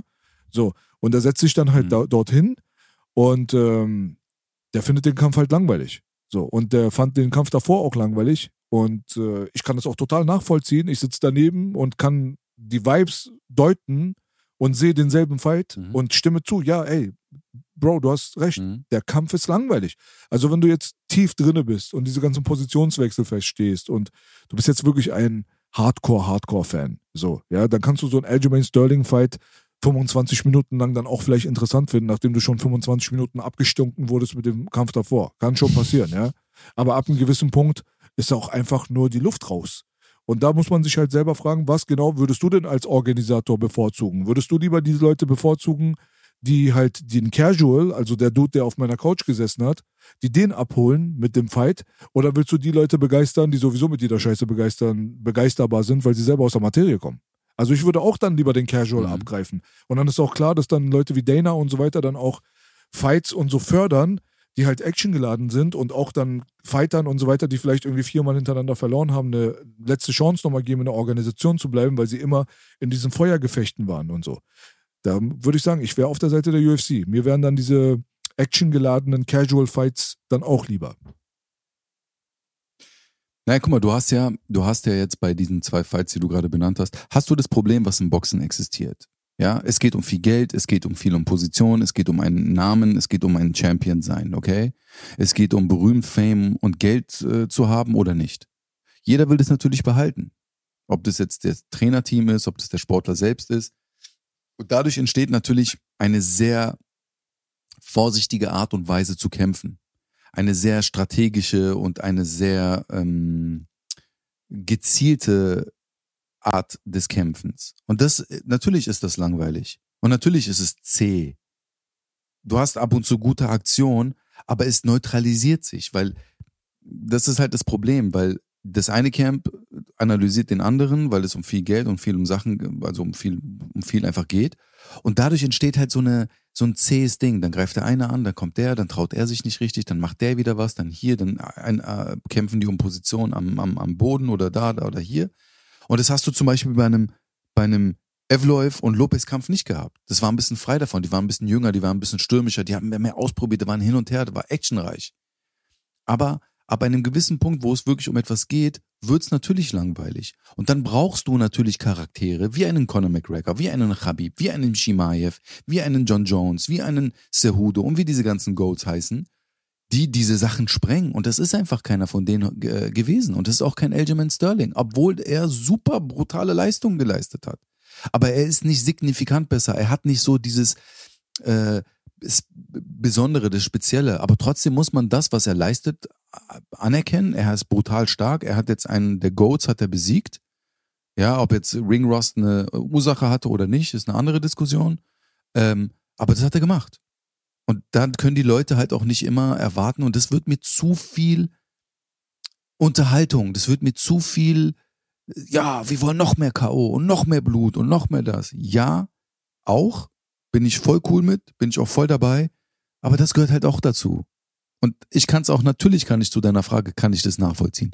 Ich bin doch selber so, oh, hm. Aber so uninteressant fand ich den Kampf jetzt nicht. Es war ein gutes Hin und Her. Es war eine gute Aktion dabei.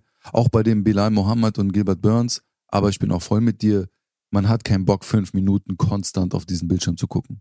Ja, gar, gar keine Frage. Ja, ich bin wirklich nicht, äh, ich kann dir da nicht zustimmen. Ich fand es wirklich langweilig. Ich fand den Fight äh, Main Event langweilig, ich fand Co-Main Event langweilig und ich sehe da auch den Hauptgrund einfach in dem Kampfstil von zwei Menschen und zwar die auch wirklich komplett gleich sind einfach. Belal Mohammed ist einfach der Cousin von Aljamain Sterling und ähm, der eine wiegt 170 Pfund, der andere 135 Pfund, der andere ist der eine ist Palästinenser, der andere ist halt aus Afrika eigentlich ursprünglich, aber philosophisch gesehen kämpfen die beide Jamaika, eigentlich ziemlich Jamaika. ähnlich.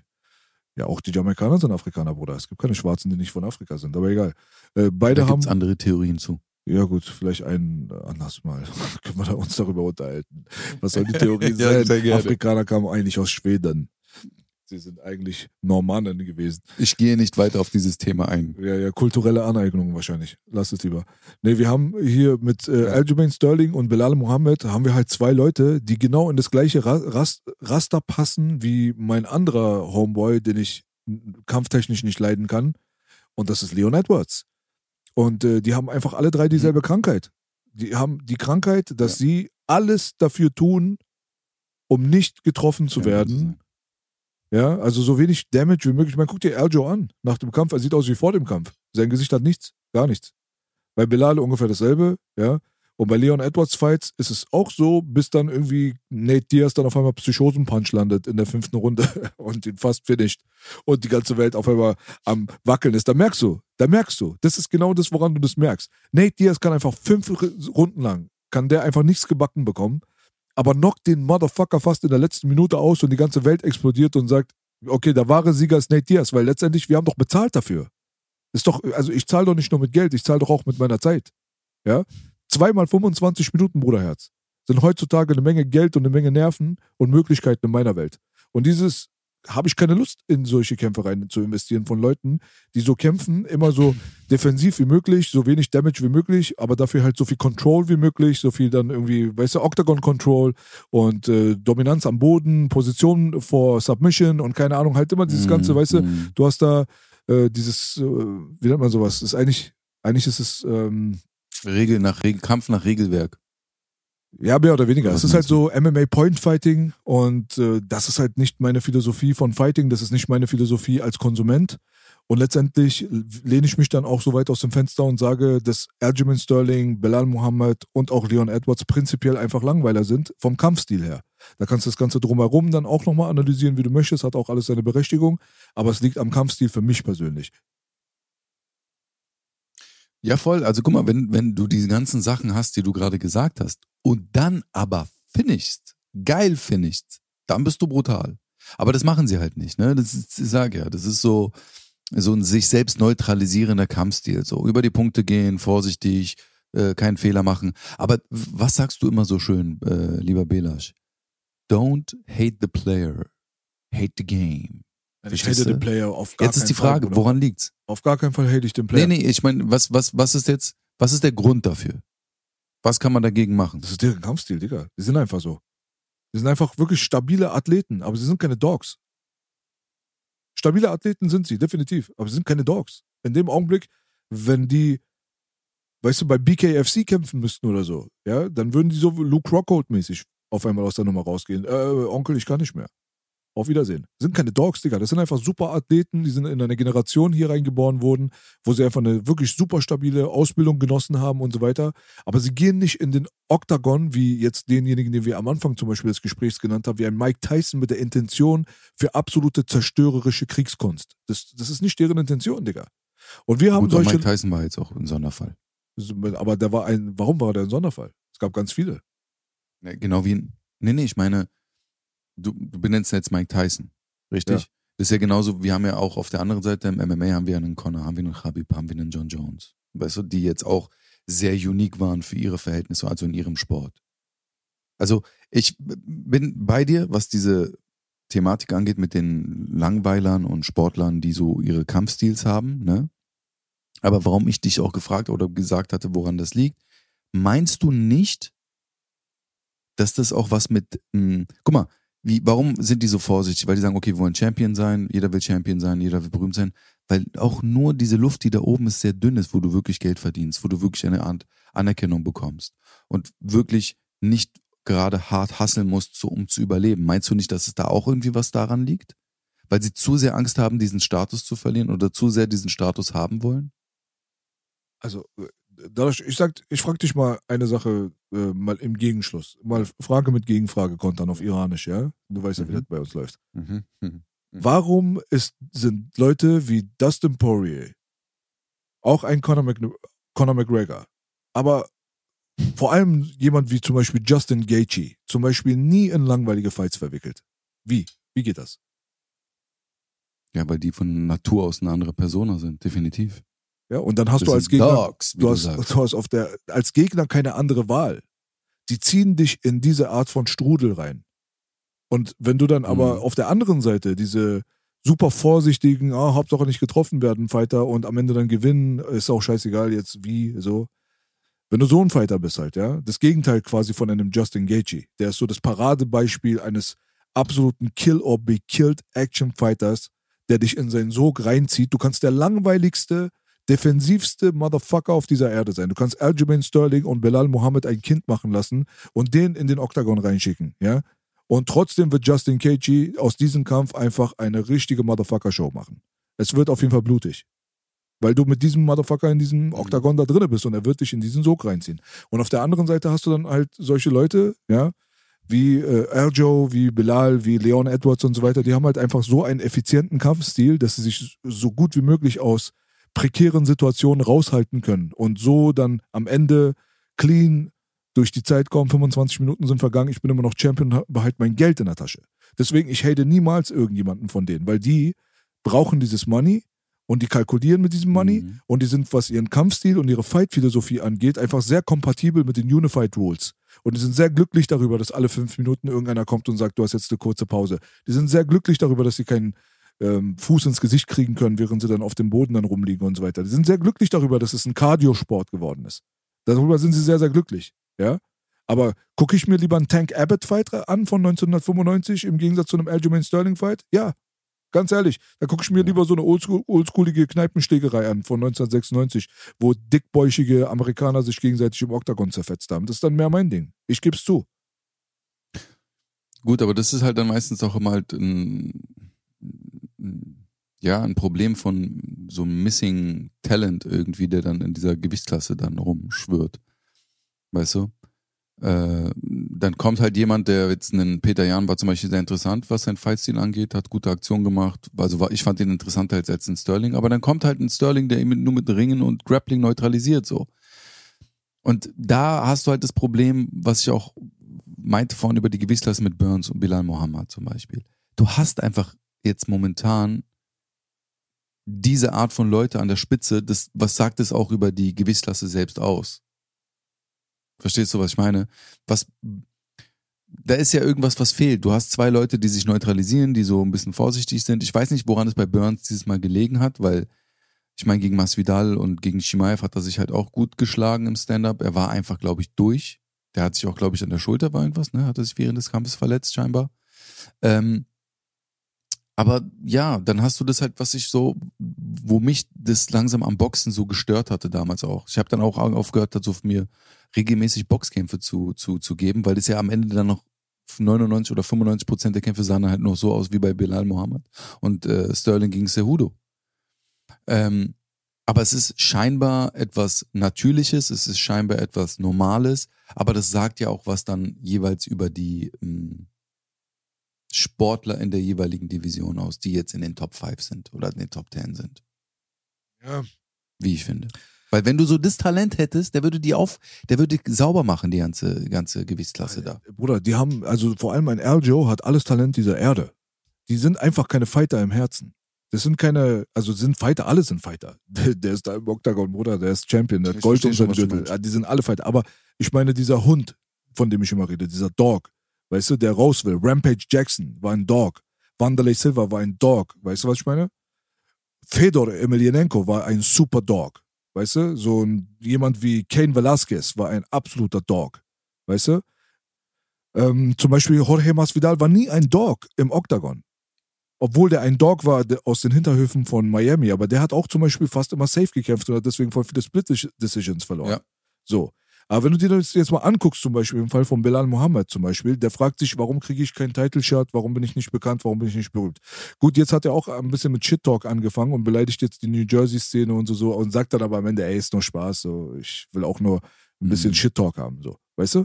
Aber im Endeffekt, Frankie, Ed Frankie Edgar verarschen. ja, ein auf den. Und dann bist du dann halt im Oktagon drinne und Gilbert Burns, der reißt sich in der ersten Aktion, in der ersten Runde die Schulter ab und benutzt einfach seine linke Hand gar nicht mehr. Und du hast in 25 Minuten, also in den späteren 20 Minuten nach dieser Nummer, mehr oder weniger, kriegst du es nicht hin, einen Einarmigen zu finishen, Bruder. ist, aber war der Arm so im Arsch? Der hat ihn nicht benutzt. Er hat ihn nicht benutzt. Er hat einen einarmigen Fighter vor sich zu stehen, Bilal Mohammed. Normalerweise, so wie Jose Aldo damals gegen Korean Zombie, wo der gesehen hat, dass er sich verletzt hat an seiner Schulter oder an seinen Arm. Digga, der ist so auf ihn losmarschiert, wie der Terminator, hat ihn gegen den Cage gepinnt und hat die ganze Zeit seine Verletzung getreten, bis der aufgehört hat, sich zu bewegen, der Bruder. Ich schwöre dir, so, was für ein Savage Move, so, eigentlich so an und für sich, so denkt man sich so, irgendwie so unsportlich, so, der ist verletzt, so denkt man, aber nein, es ist, ja, es ist nun mal, weißt du, solange der Schiedsrichter nicht dazwischen kommt und sagt, die Sache ist zu Ende, ist deine Verpflichtung, das erklären die dir vorher, ja, weiterzumachen. Du musst weitermachen. Okay, gut? Ja? Aber du hast einen Einarmigen vor dir. Gilbert Burns ist in diesen langweiligen Fights normalerweise nicht verwickelt. Sein Kampfstil ist sehr kompatibel mit dem, was ich mag. Und wenn dann zwei Dogs dann aufeinandertreffen, ja, wie Gilbert Burns und Hamza Chimaev, dann hast du einen Dogfight. Und alle wollen Dogfights. Yep. Ich will Dogfights. Ich bin nicht interessiert an diesem ganzen anderen Käse. Und das heißt nicht, dass das Hm. jetzt ein generelles Problem in der UFC ist. Nein, das sind halt einfach die Leute, die, über die wir jetzt gerade geredet haben. So ein paar Champions sind halt so, die werden abgewechselt, dann wird dann wieder ein, ein anderer kommen, der hat eine andere Philosophie. Man sieht, der Sport an und für sich, ja, der bietet den Nährboden dafür, dass du auf unterschiedliche Art und Weise quasi essen kannst. Ja, du kannst als absoluter Superdog, kannst du dort ein Superstar werden, ein Megastar werden, super essen und du kannst halt als ein elitärer Athlet mit äh, der Philosophie des Point-Fightings und wenig Damage und so weiter, so wie Aljo, so wie Belal Muhammad, so wie auch ein Dion Edwards, kannst du auch ein Champion werden, aber du wirst nie ein Megastar. Das ist der große Unterschied. Hm. Ja, Star und Superstar halt, ne? Nee, voll. Also, ja, du. Also, da gibt's von meiner Seite nichts mehr hinzuzufügen. Ähm, ich find's halt schade, dass so Sachen wie Ausbuhen und so ist halt trotzdem, trotz aller Anstrengung und trotz aller Leistung, ist halt nicht fair, egal wie langweilig jemand ist. Das sind die Ähm, Amis. Und finde ich einfach nicht in Ordnung. Ja. Die Amis sind so. Ähm, aber, w- aber was ich halt äh, sehr schön finde und was mir nicht so ein schlechtes Gefühl hat, gegeben hat, weil ich glaube, also ich war auch sehr enttäuscht wegen der Leistung von Cejudo und ich fand das Ergebnis so schade, weil wir auch schon in der Pre-Fight-Show darüber gesprochen hatten. Ähm, aber mein Pick mit der Janan war richtig und mein Pick mit dem Evloy war auch richtig. Und ich muss ehrlich sagen, die Janan hat mich sehr stark beeindruckt, ja. Das äh, habe ich ja vorhin schon gesagt. Mir haben ihre Movements, ihre Explosivität, ihre Geschwindigkeit und ihre Präzision wirklich Spaß gemacht zuzugucken. Ey, warte mal, warte mal. Junge, Wa warum jumpst du eigentlich jetzt zum Janan-Kampf, Bruder? Sind wir fertig mit Cejudo? Ja, hast du noch was dazu zu sagen? Wir haben Sorry. nichts über dachte, gesagt, Bruder. Ja, Hast du gemerkt? ja, stimmt, wir haben nichts über Cejudo gesagt. Ja, weil Aljamain Sterling wichtiger war. So, ja, auf jeden Fall Cejudo. Ja, ja, den gab's Nee. ja auch noch, ne? Ja, ey, den gab's ja auch noch. Ja, also ich find's, ich, ich, ich sag ja, ich hab, ich hab's ja gerade angesprochen, so, ich hab, ich war ein bisschen so am Anfang war ich so, ah, Mann, fuck, weißt du? Weil wir natürlich auch über die ganze Storyline ge- geredet hatten, was danach alles folgen kann und wie das ist und bla bla bla. Aber ja, das ist halt auch das, was schon meinte. Also, wie, inwiefern macht sich Ring Ross bemerkbar? Hm? Guck mal, er hat es in der, in der, mh, in dem Post-Fight-Interview auch gesagt, er meinte so, ja, ey, ich, er weiß gar nicht, ob er weitermacht, weil Weight Cut, weil Trainingscamp, dann meinte er, er will Zeit mit seiner Tochter verbringen und, und ich glaube, wenn dann so Champions irgendwann mal in den Ruhestand gehen und dann selbst für zwei, drei Jahre diese, diese bittere Frucht des Weight Cuts und der Vorbereitung lange nicht mehr gegessen haben, gerät es so ein bisschen in Vergessenheit und für den Körper ist es wahrscheinlich unheimlich anstrengend. Auch Zeitmanagement, wie du vorher deine Zeit verbracht hast in der in deiner Rentenzeit sozusagen und dann nochmal zurückzukommen und gleich gegen den Champion zu kämpfen. Ja, ich weiß, es gibt keine andere Möglichkeit, es wäre dumm und es macht keinen Sinn und das Risiko ist zu hoch, wenn er irgendwas anderes macht, aber die Frage ist trotzdem und das war halt jetzt auch in dem Fall wieder bei Cejudo, war das so intelligent sofort gegen den Champion zu kämpfen oder beziehungsweise überhaupt zurückzukommen? Weil, wie gesagt, also Aber was ich vorhin schon meinte, hatte ich hatte so. Ich sag ja, also dadurch, dass es war ein sehr starkes Hin und Her und dadurch, dass es so ein knappes Ding war, ähm, finde ich schon, dass Aljamain Sterling dadurch, dass er Champion ist, schon zu Recht still ist. Okay, aber du hast du den Kampf auch für Aljo gewertet selbst? Scheiß mal auf Champion oder nicht. Ja. Wer hat gewonnen? Sterling, ja? Ich finde, Sterling hatte klarere, öfter Vorteile, was die Rückenposition angeht. Ähm, er hat die Takedowns sehr gut geholt. Ich weiß gar nicht, hat das Cejudo, was war, sagt die Statistik, wie viele Takedowns hat das Cejudo geholt? Ich kann leider nicht drauf zugreifen, ich das mache, dann stürzt hier diese Connect-Performer ab. Okay, nee, also, äh, okay, wie viele Takedowns hat er geholt, das weiß ich nicht. Aber ich müsste mal selber gleich gucken. Also ich weiß nicht, wie die Statistiken sind, aber wie gesagt, also ich halt, was ich gesehen habe, war schon so okay, weil ich habe mir den gestern Abend nochmal angeguckt. Ja, ich hatte den ja am Sonntag früh geguckt. Ähm, und da war ich so ein bisschen äh, verärgert wegen Cejudo und dass er verloren hat. Aber dann habe ich mir den gestern Nacht nochmal angeschaut, beziehungsweise gestern Abend. Und da war das für mich schon so, ja, also es war schon ein sehr, sehr knappes Ding, finde ich. Es war ein gutes Hin und Her. Ich finde, ähm, gerade die erste Runde, wie, wie der Sterling da sich rausgerettet hat aus dem Takedown, ähm, das Ring so ein bisschen, beziehungsweise die Takedowns dann in dem sofern neutralisiert hat, dass er sich befreien konnte aus der ganzen Geschichte und auch gute Ansätze hatte im Stand. Und ich hatte wirklich das Gefühl, dass Cejudo schon wirklich weit offen mit seinen Pupillen gestaunt hat, wie viel Power da teilweise hinterher steckt, äh, dahinter steckt, was den Sterling angeht. Aber klar hatte der seine Glanzmomente gehabt und genauso wie Sterling auch. Also ich finde jetzt nicht, ich weiß, worauf du hinaus willst. Du willst wahrscheinlich darauf hinaus, dass du findest, dass Cejudo gewonnen hat. Aber wie gesagt, ich sehe es halt, ich habe es jetzt nicht so gesehen, sage ich dir ganz ehrlich. Okay. Nee, ich hab, Aber das kann auch am Mangel des, der, der Konzentration sein, weiß ich nicht. Also ich habe den Kampf nur einmal gesehen, muss ich dazu sagen. Ich habe den jetzt nicht nochmal geguckt. Gott bewahre. Und äh, dann hast du noch. Warum auch? Ja, genau. Ähm, ich bin zum Beispiel sehr erstaunt darüber gewesen, dass die Leute die Option überhaupt in Erwägung gezogen haben, zu sagen, dass ähm, Cejudo ein eindeutiger Gewinner sein könnte. Also, dass die Sache sehr, sehr knapp ist, die, die soll jedem geschenkt sein. Sehe ich auch so. War ein relativ knappes Ding so. Ich bin auch irgendwann mental ausgecheckt und habe dann nicht mehr alles durchanalysiert, sondern habe halt so, so, ja, richtig. so ein bisschen nur noch zugeguckt, muss ich ganz ehrlich sagen. Aber dann hat man ja auch meistens ein gutes Gefühl, einfach so ein All-Around-Gefühl für den Fight und hat auch äh, dann auch so eine Tendenz dann, die meistens auch stimmt, muss ich auch dazu sagen. Und da war meine Tendenz dann doch schon Richtung Aljamain Sterling, dass er der Gewinner war. Mhm. Ich habe mich darüber gewundert, dass so viele Leute der Meinung waren, im Nachhinein Cejudo hätte gewonnen, wo äh, die meisten Stimmen ja. dann interessanterweise gestern auch bei allen möglichen Podcasts und so weiter wurde der Fakt angesprochen, dass ähm, die meisten Leute, die gesagt haben, Cejudo wäre der Gewinner, die Leute waren, die live vor Ort waren und das nicht an einem Bildschirm beobachtet haben. Also die, der große Teil von den Leuten, die in der Halle waren, haben gesagt, Gewinner Cejudo. Ob das die Pro-Fighter waren oder auch viele Fans und so weiter. Und die Leute, die vor dem Bildschirm waren, haben meistens gesagt, es war Sterling. Gut, jetzt kann man natürlich darüber diskutieren, äh, ist man in der Halle vielleicht ein bisschen beeinflusst, auch durch das Publikum und so weiter, die ja relativ eindeutig gegen Sterling waren, obwohl er halt der Lokalmatador war, warum auch immer, haben wir ja schon angequatscht.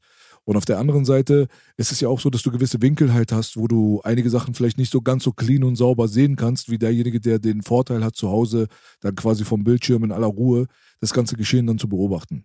Und dementsprechend würde ich sagen, ist dann schon die Vorbeeinflussung als jemand, der live dort sitzt, kann schon entscheidend sein. Ich persönlich, ich tendiere auf jeden Fall zu Aljo. Ich würde sagen, das war ein knappes Ding, aber ich gebe die Sache Aljo. Ja, ja, voll. Also ich habe das ja selbst an meinem eigenen Körper gespürt oder selbst auch erlebt. Ne? Also du guckst den Kampf an und merkst, hm, was ist denn das für ein Ergebnis? Dann guckst du den nochmal zu Hause an und dann sagst du ja eigentlich, ja, stimmt schon. Und nee, ja, voll. Deswegen, ich sage ja, also ich hatte das so, ja, kann man auf jeden Fall ihm geben. Ich habe es auch nicht verstanden, warum jetzt Leute meinten, er, er hätte gewonnen. Auch, ich glaube, auch ein Sean O'Malley meinte auch, dass er gewonnen hätte. Genau, das waren fast alle Leute, die in dieser Location waren, haben wirklich fast einstimmig erzählt, ey, nee, Henry hat gewonnen. So, das war das Interessante. Das ist ein wirklich interessantes Phänomen, was seit gestern so rumkursiert. Und äh, jetzt gerade, wo du Sean angesprochen hast, äh, um die Sache hier zum Abschluss zu bringen, guck mal, wirklich, was die Sache, die wir gerade besprochen haben, von meiner Perspektive aus, was mein Problem verdeutlicht, ist halt einfach auch, dass die paar Minuten an Geplänkel dann später, nach dem Fight, also im Octagon, wo Sean O'Malley dann mit seiner wirklich grandiosen Michael Jackson Gedächtnislederjacke auf einmal dann äh. dort steht, ja, und die auszieht.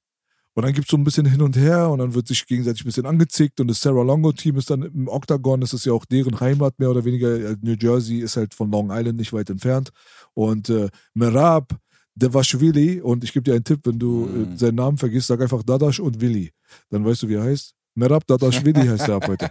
Also, Merab Dadashvili hat einfach die Show gestohlen. Er hat einfach eiskalt die Lederjacke im Michael Jackson Gedächtnisstil hat er genommen vom Boden, hat sie sich selber angezogen, setzt sich oben auf den Oktagon und macht erstmal Party mit den Motherfuckers im Publikum. Während dort drinnen dann so dieser Beef ja. stattfindet, mehr oder weniger. Und das war mehr Entertainment als 25 Minuten, was ich mir vorher reingezogen habe, aber nach Räumen. Das ist mein Problem. Ja. Ja, Du. Aber egal, wir haben das jetzt alles schon durch, so, wir haben das analysiert. Letztendlich geht es darum, es ist interessantes Zeug bei rausgekommen. Ob äh, Henry Cejudo dort in diesem Augenblick dann seine Karriere an den Nagel hängt und sagt, das war mein letzter Fight, war die große Frage, die wurde mit Nein beantwortet. Er hat jetzt einen Tag später direkt geantwortet, hat gesagt Nein und ich habe auch schon jemanden, den ich herausfordere. Es ist Dadashvili. Er hat einfach Merab dann direkt herausgefordert als seinen nächsten Fight. Sehe ich persönlich als einen super spannenden, interessanten Fight, der ihn dann auch den Weg zu Sterling dann wieder ebnen könnte für ein Rematch, weil es war halt eine Mhm. sehr, sehr knappe Kiste und er kam halt aus drei Monate, Mhm. dreijähriger Pause, hat ein Kind bekommen. Seine Frau ist jetzt gerade schwanger. Ja. Und diese ganzen Geschichten, die spielen dann natürlich eine Rolle, wenn du dann auch noch jemanden, der körperlich überlegen ist, so wie Al Joe, der viel längere Arme hat, der viel größer ist, ja, der wahrscheinlich einen härteren Weightcut hinlegt. Krass Ja. viel größer. Das ist halt so das Ding so, ne? Das ist schon ein großer Unterschied und den musst du halt auch erstmal so ein bisschen handeln können. Du musst halt natürlich auch die Fähigkeit haben, dann die Distanz zu schließen, da ranzukommen an diesen riesengroßen, halt mit langen Armen Duty. So. Und das könnte sein, dass er sich vielleicht als Olympionik, als jemand, der Triple C ist und so weiter, dann schon dahin arbeiten könnte, das nächste Mal einen Aljamain Sterling zu besiegen. Und der beste Stepstone, der bestmögliche Stepstone genau in diese Richtung ist ein Merab Dadashvili wenn er seinen Homeboy von Sterling, seinen eigenen Trainingspartner, der ja verweigert, gegen Sterling zu kämpfen aufgrund von Freundschaft, wenn er ihn aus dem Rennen nehmen würde, weil man weiß, dass Merab ja auch einen sehr ähnlichen Kampfstil hat wie Cejudo und natürlich auch ein bisschen besser geeignet ist durch die kleine Körpergröße. Cejudo und Merab sind ein bisschen mehr auf einem Level. So, da gibt es diese Reichweiten und Größenvorteile und so weiter nicht so ganz. Und du hast halt so einen aggressiven, strikenden Wrestler da vor dir, den du dann besiegen Mhm. könntest quasi und dann könnte man sagen, ah, wir haben jetzt schon wieder die Storyline für das Rematch. So. Ja, nee, voll, richtig. Also ich hätte es auch, hätt's auch schade gefunden, wenn er dann zurückkommt, einen Kampf macht, verliert und wieder geht. Ja, ja, da bin ich Aber, auch voll und ganz bei dir, hundertprozentig. Wäre schade gewesen, aber wäre auch möglich. Es sind so eine Leute, die sagen, entweder Greatness oder gar nichts. Muss man respektieren. Und äh, auf der anderen Seite hast du dann aber den äh, Sugar Sean, der halt auch verdient hat, im Rampenlicht zu stehen, weil er auch sehr viel Marketing in Eigenbezug, eigen, in Bezug auf die eigene Person macht. Er macht sich selbst halt interessant. Das ist die einzige Möglichkeit, heutzutage ein Star in der UFC zu werden, ist, wenn du dich selbst interessant machst, weil die UFC ist die Firma, ist die Marke. Und wenn du jetzt irgendwie herausstechen möchtest aus diesem Pool von 600 Leuten, dann musst du ein Tool finden, um dich selbst zu vermarkten. Und dieses ganze Schrille mit diesen bunten Afro-Zeugs und mit Rappern rumzuhängen und dann auch noch ein Twitcher und ein Gamer und so ein Typ der aktuellen Generation zu sein, vielleicht vergleichbar mit dem Israel Adesanya und so weiter. Das hat natürlich gewisse Vorteile gebracht, die Sean O'Malley dann auch dann nutzt für sich selbst und sie auch sehr gut monetarisieren kann.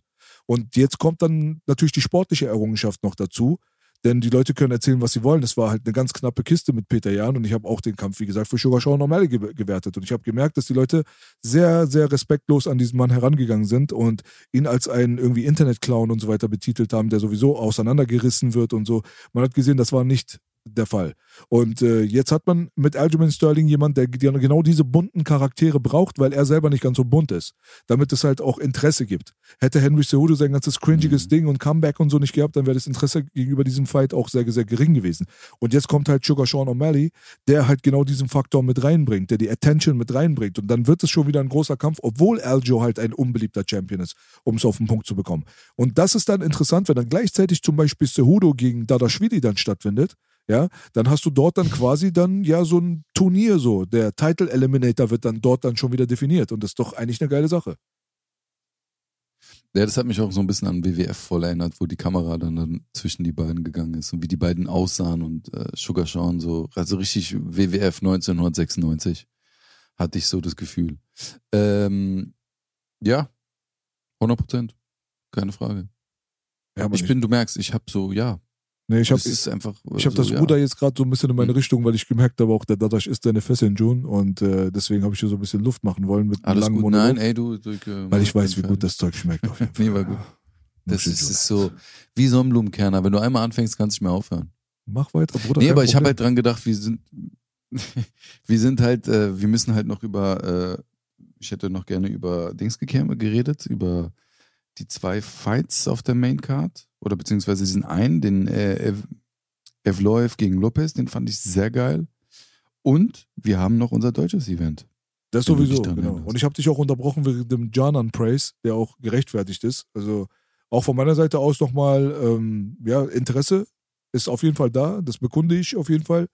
Äh, die Dame, die hat verloren gegen Carla Esparza, gegen Marina Rodriguez. Äh, der Marina Rodriguez-Fight war sehr eng, Split Decision, aber gegen Carla Esparza gab es dann Ground and Pound und da ist sie in einem Kruz- Kruzifix gelandet und hat dann halt klassisch Schläge bekommen, um es auf den Punkt zu bekommen. Aber trotzdem hat sie dann Mackenzie Dern besiegt, wahrscheinlich die beste Grapplerin in der ganzen Division.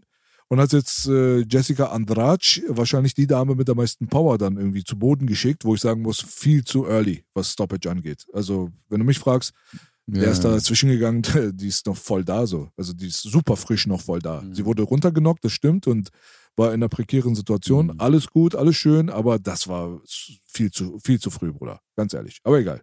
So, gönnen nee, wir ihr den, 100%. Ja, ja finde ich ja, auch. gönnen wir ihr den Erfolg. Der äh, Evloev-Fight gegen Diego Lopez. Diego Lopez ist reingekommen, hat sein UFC-Debüt gehabt und äh, hat da richtig Gas gegeben, muss ich sagen. Also Respekt an den Bruder. Der ist nicht gekommen, um einfach nur zu kämpfen, sondern der ist echt gekommen, um zu gewinnen. Und mit so Short Notice und wie auch immer und dann auch noch Debüt in der UFC, da ist das Lampenfieber natürlich dann relativ groß. Also ich muss sagen, wirklich Respekt an den Bruder. Krass, was er da gemacht hat. Und äh, Evloev hätte ich natürlich lieber gegen Bryce Mitchell gesehen. Selbstverständlich. Aber leider ist dieser Kampf ins Wasser gefallen. Also ich muss ehrlich sagen, der Kampf war sehr geil, hat mir sehr gut gefallen, weil das wirklich so ein knappes, das war wirklich so ein Hin und Her. Dann wackelt der eine, dann kommt der in die Submission von dem Evloev, dann kommt Evloev in seine Submission und der Typ hat böses Boden-Grappling-Game. Also der starkes, sehr starkes Jiu-Jitsu, der, der Lopez. Aber da merkst du halt wieder, dass dieses MMA-Wrestling und das MMA-Grappling nochmal ein anderes ist. Und das hat man diesem, bei dem Evloev gesehen. Auch das Ground and Pound von ihm war brutal, Alter. Also ich fand, ich fand den Kampf sehr geil, es war sehr unterhaltsam. Ähm, Evloev fast getappt mit einem Armbar, der hat den Arm schön rausgezogen. Also war wirklich für, war ein Augenschmaus, Ja, war Mann. gute Action. Aber da war auch, weißt du, dieses, das war dieses, ey, ich gehe jetzt rein und ich gewinne. Diese Dogfights, die du meinst, so. Dem war egal. Beiden. Bob, bob, einer von uns muss gewinnen. Und nicht du, ey, jetzt bin ich mal vorsichtig, jetzt kick ich mal einen Middle-High-Kick und dann mache ich einen Low-Kick und dann gehe ich da raus, weißt du? Sondern es war, ey, du oder ich. Und da haben die sich echt gut gerettet.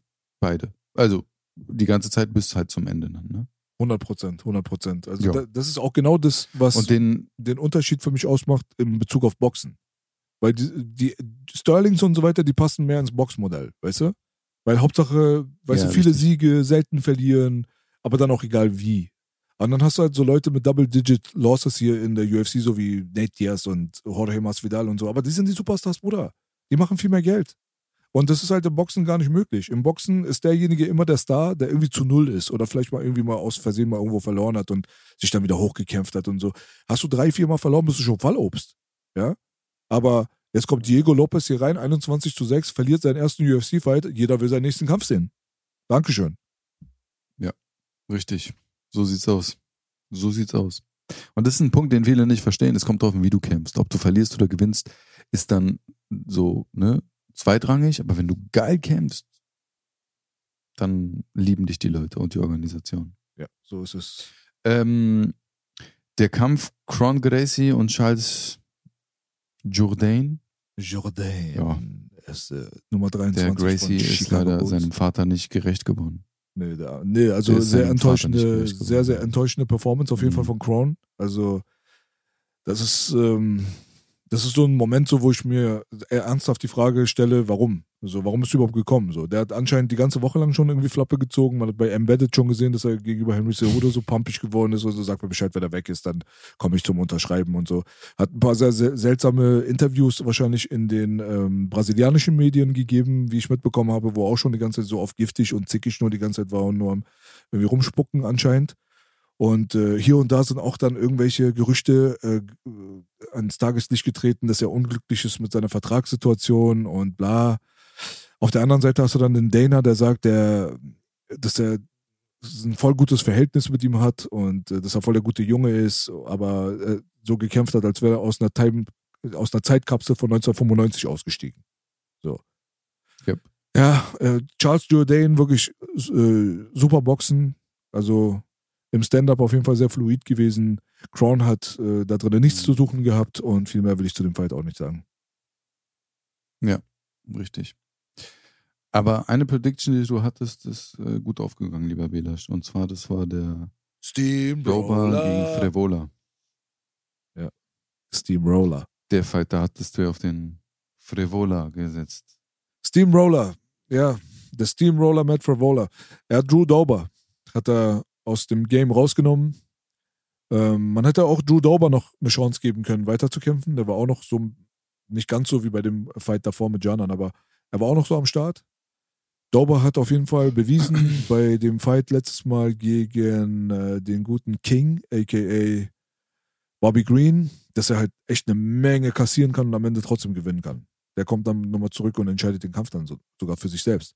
Und bei Matt Favola war das halt einfach so, der ist halt einfach ein Bulldozer. Es macht einfach Spaß, dem zuzugucken. Ich finde, das ist so eine Art von Actionfighter, den ich auf jeden Fall jedes Mal gerne zusehe. Wenn ich sehe, ah, Matt Favola auf der nächsten Fightcard, dann denke ich mir, ey, korrekt, Matt Favola kämpft. Wenn ich sehe Aljamain Sterling auf der nächsten Fightcard, denke ich mir, okay, Aljamain Sterling kämpft. äh, Bruder, that hate is unstoppable. Äh, ja. Ja. Stichelt nur ein bisschen. Also sonst fand ich jetzt. Kleines bisschen stichelt. Ja, ist alles gut. Nö, du, du, ich verstehe das schon. Ich verstehe das schon. Ja. TikTok, TikTok sportlich. TikTok sportlich, TikTok weil sportlich. ganz ehrlich, Aljamain Sterling ist super sympathisch. Ich gönne ihm jedes einzelne an Voll, Cent, also was der verdient. Ich mag seinen Style, ich mag seine Haare, ich mag seine Rope, ich mag alles an dem Bruder. Ich schwöre dir. Also sein Fightcamp, Sarah Longo, Matt Sarah, einer der lustigsten aller Zeiten, aber ey, es, it is what it is, sagen die Amerikaner. Mm. True. Aber dafür hatten wir mehr Spaß äh, bei äh, TikTok sportlich äh, GMC Fight. So ist es. GMC, Ne? aka GMC. der böse Mann gegen Manuelsen. Si, Senor. Also, pff, ja, das ist ja. Wurdest du unterhalten, Bruder? Also ich glaube, das, ich wurde unterhalten, ja, aber auch halt nur vom Ende. Also, ne, vom Ergebnis und praktisch der zweifache Sturz von unserem Bruder Manuelsen, der für mich sehr, wie sagt man, kari karikarisch, sagt man das so? Karitarisch aussah? Also wie eine Karikatur? okay, erklär mal. Ich fand es sah sehr comicmäßig aus, wie, wie äh, Manuelsen K.O. gegangen ist, weil der dann so die Kontrolle verloren hat, seine Arme sind so gebaumelt, so an der Seite vorbei. Er hat sich so mitgedreht und sein Rock hat gedreht und er ist runtergegangen. Bumm, gerade. Mit seinen 140 Kilo, die da auf dem Boden aufgeprallt sind. Mm, Aber das, was halt natürlich die meisten schon erkannt haben, das war wahrscheinlich mehr aus Erschöpfung als jetzt vom Schlag selbst. Ich glaube, der erste, da ist er, glaube ich, aus, ich weiß gar nicht, ob der ausgerutscht ist oder gestolpert ist oder auch am Arsch war, also konditionell. Aber der eine, da ist er wirklich kurz baden gegangen, da war er weg, da waren die Lichter weg. Der letzte war dann nur noch so ein leichter, okay, mh, bumm, und äh, ich bin einfach K.O. und bin jetzt einfach Körper, also körperlich K.O. und äh, kipp jetzt einfach auf den Boden. Aber ich muss auch ehrlich sagen, man unterschätzt halt so ein bisschen, guck mal, jeder, der schon mal gekämpft hat. Ich, weißt du, wie aufgeregt ich war vor meinem ersten Boxkampf, Belasch? Weißt du, wie ich gekämpft habe? Es war eine Barschlägerei. Weil das, was die Leute nicht, was die Leute nicht verstehen, ist, es geht nicht darum, dass du Angst hast, gegen diesen Typen zu boxen. Du hast Angst zu versagen, du hast Angst zu verlieren, du hast Angst, den Leuten nicht irgendwie auf deine Art und Weise gerecht zu werden, die da gerade zuschauen. Weißt du? Leute sind dabei, Freunde, die du hast, keine Ahnung, Familie, die du hast. Und das ist das, was am meisten Druck macht. Und das wird von allen am meisten unterschätzt. Und das ist, glaube ich, auch bei Manuelsen einfach mit eingetroffen. Der hat einfach weiche Knie gehabt, Digga. Der ist einfach, hat sich umgeguckt, dann, ich war ja auch schon mal in dieser GMC-Arena-Halle und Digga, die Luft da drin ist einfach eine Mülltonne. Eine absolute Mülltonne. Und gerade wenn das so gefüllt ist. Also da sind, glaube ich, viele Faktoren, die eine Rolle spielen, warum das den lieben Manuelsen so früh auf die Bretter geschickt hat, was keiner von uns allen gedacht hätte, glaube ich. Also wirklich die wenigsten. Er selber am wenigsten, deswegen hat er auch so beschissen trainiert wahrscheinlich. Ähm, hat er ja auch im Nachhinein gesagt. Was ich so ein bisschen schade finde oder wo er sich so meines Erachtens falsch verhält, ist einfach so diese ganze Erklärungsnöte und Versuche. Und es war an Ramadan und ich habe nicht gefastet und Gott hat mir diesen Sieg deswegen nicht gegeben und äh, keiner darf ihn kritisieren. Da gab es ja, weiß ja gar nicht, ob du das mitbekommen hast, dann im Nachhinein Ansagen wurden wieder verteilt von ihm und seinem Freund gegen Arafat und äh, die Crew da, die da einfach was kommentiert haben. Also, entschuldige mal bitte, du findest in der Öffentlichkeit statt, du kämpfst in der Öffentlichkeit, du streitest dich in der Öffentlichkeit und wunderst dich dann, wenn die Öffentlichkeit darauf reagiert und versuchst irgendwie zu sagen, ja, das ist nicht korrekt, was ihr macht. Verstehe ich nicht. Also die, diese Arafat-Geschichte und so habe ich gar nicht mitbekommen. Ich habe nur das letzte Statement mitbekommen gehabt, da wo er sich halt erklärt hat aus dem Bett heraus. Das war das letzte, aber ja, kocht schon wieder der Beef hier. Ja, ja, also die haben zum Beispiel, also ich glaube, dieser ähm, Yasser, Nasser, ne, Yasser, der Bruder von Arafat, Arafat, äh, Barello und dieser eine Umut. Der ist auch so ein TikTok-Typ, der hat auch irgendwie Kampfsport-Background und die haben sich halt drüber unterhalten. Und äh, ich finde jetzt, Arafat hat jetzt nichts Schlimmes gesagt. So. Also der hat einfach nur gesagt, dass es nicht vorteilhaft war und er hat einfach nur gesagt, dass das halt äh, keine Boxer sind, sondern einfach nur Entertainer und äh, nicht wirklich geboxt haben. Und das war's. Also der hat jetzt nichts wirklich Dramatisches gesagt irgendwie. Und ja, darüber wurde sich dann halt praktisch beschwert und äh, ja, wenn du das besser weißt, dann geh doch in den Ring und du hast doch schon ein Angebot bekommen von jemandem, warum boxst du nicht gegen ihn und dann kannst du erst mitreden, wo er dann auch sagt, ey Leute, also ich bin ein erwachsener Mann, ich kläre meine Streit anders. Nicht, dass ich in, in einen Boxring gehe. Charo oder was? Ja, richtig.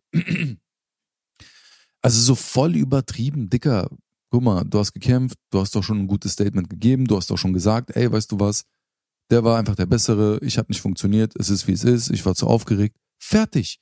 Trainier, wenn du Bock hast, wenn du das wirklich, wenn es dir so wichtig ist, deinen Ruf irgendwie ähm, am Leben zu halten oder das zu retten, kämpf, trainier richtig hart, nimm diese Erfahrung mit und mach einen Rematch, Alter. Aber hör doch mal auf, irgendwie jetzt irgendwie andere Leute anzuscheißen und Ramadan und Gott hat mir den Senk, Gott äh, hat mir den Kampf nicht gegönnt, weil ich nicht gefastet habe ein paar Tage im Ramadan wegen Training.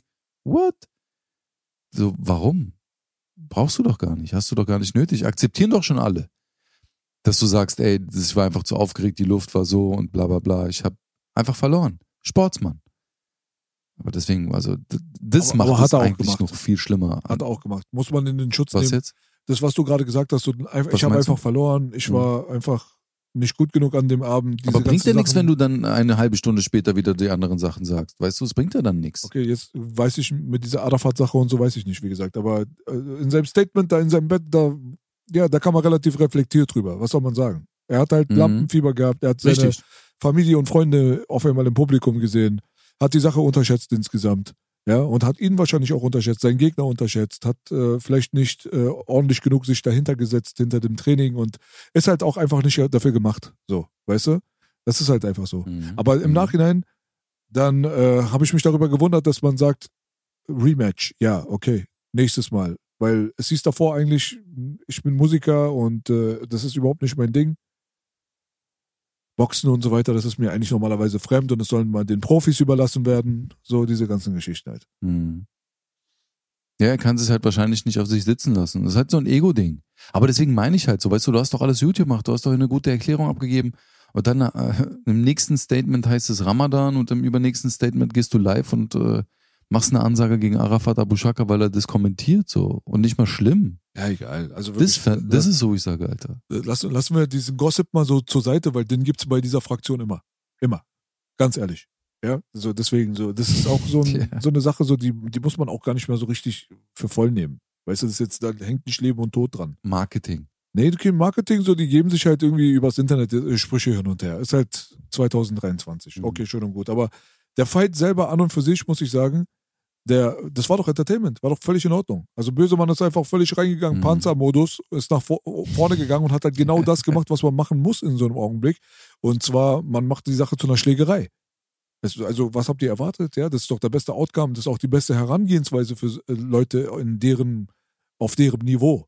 Man geht doch nicht da rein und erwartet jetzt wirklich selber von sich selbst, dass man dann auf einmal Floyd Mayweather ist da drin, ja. Und das ist, glaube ich, so ein bisschen das Problem gewesen, warum Manuel auch nicht richtig performt hat. Weil letztendlich sein Approach insgesamt, wenn man seine Instagram-Videos und so weiter gesehen hat, da war halt viel mit fancy Tanzen und äh, Beinarbeit, die nichts nützt. So, weißt du, diese ganzen Geschichten. Mhm. Weil in dem Augenblick, weißt du, ist es halt wichtig, dass du Beinarbeit benutzen kannst, um Defensive oder Offensive zu schaffen. Aber nicht einfach Beinarbeit da Beinarbeit willen. So, das ist halt immer so ein, eigentlich so verschwendete, verschwendete Energie, einfach verschwendetes Movement. Man, manche Leute hopsen den ganzen Tag im Oktagon oder im Ring. Habe ich auch noch nie verstanden, ehrlich gesagt. Und okay, Cyril Gahn oder so ist jetzt eine Ausnahme, der sehr viel hopst und trotzdem was geworden ist. Aber letztendlich ist es für mich immer unverständlich, wenn unnötiges Movement ins Fighting reingebracht wird. Mal abgesehen davon, was du am Anfang natürlich angesprochen hast, mein persönlicher wichtigster Punkt, es sah einfach so aus, als wenn dieser 145 Kilo Mensch halt irgendwie auch gar nicht einfach in der konditionellen Situation ist, um in so einem Profifight überhaupt bestehen zu können. Ich meine, da muss man doch auch irgendwelche medizinischen Tests und so weiter normalerweise muss man die bestehen und man wird von Kommissionen eigentlich eingeladen und geguckt und gemacht und getan der Bruder ist auf einmal sehr, der ist auf jeden Fall sehr, sehr übergewichtig dort in diesen Oktagon reingegangen. Und mhm. es ist klar, wenn du so eine Figur hast, dass du dann auch nicht die beste ähm, Cardio hast. Man weiß, dass der auch Zigarette raucht, soweit ich weiß. So insgesamt frage ich mich, was hat man sich denn gedacht, wie die Sache ausgeht? Das, also Kondition macht doch aus jedem Löwen ein, eine Mücke irgendwann, wenn die nicht da ist. Mhm. Nee, voll. Also vor allen Dingen auch, wir hatten ja das Thema auch, als wir darüber gesprochen haben, mit den Videos, wo er gegen den Sandsack haut und wo, wo du meintest auch so, ey, das ist ja vielleicht intelligent, aber es war wahrscheinlich keine Strategie dass man nicht in der Öffentlichkeit zeigt, okay, was man kann. Er hat, so wie er gegen den Sandsack geboxt hat, hat er auch im Kampf geboxt. Also mit nichts, mit keinem Dampf dahinter. Ich glaube, der hat eine Rechte hat er den Bösemann erwischt. Da hat auch Bösemann so ein blaues Auge bekommen und Nase war ein bisschen verschminiert, aber sonst war ja, also es war ja, wie nennt man das? Wattebällchen schmeißen? Also das ist jetzt gar nicht so böse gemeint, so, ne? Also, aber Bruder, du hast 140 Kilo, du bist keine Ahnung, mehr als, wie viel Kilo schwerer als Bösemann? 20 Zentimeter größer, 40 Kilo schwerer, 40 Kilo! 40! Alter, wie, die heulen schon rum, wenn wir drei Kilo über, äh, über unserem Gewicht haben, wenn wir das Gewicht nicht schaffen mit dem Boxen. 40! Und dann hast du nochmal 20 Zentimeter größere, also Körpergröße. Von der Reichweite will ich gar nicht reden, halt. Also, das ist schon ich weiß nicht. Also ich glaube, er hat das äh, auch, also er hat es unterschätzt, weil alle ihm gesagt haben, ah, du wirst ihn wegballern, du wirst ihn wegballern. Mhm. Äh, haben ja alle gedacht. Ich glaube, 90 Prozent der Leute haben das gedacht. Und er hat das wahrscheinlich nicht so ernst genommen und hat dann auf einmal gemerkt, oh shit. Also unabhängig von dem Kampf, mein, mein, mein, meine Pumpe, die pumpt bis zum Anschlag. Weißt du? Ja, ja, ja. Und das ist, glaube ich, der hat das alles, glaube ich, ein bisschen unterschätzt.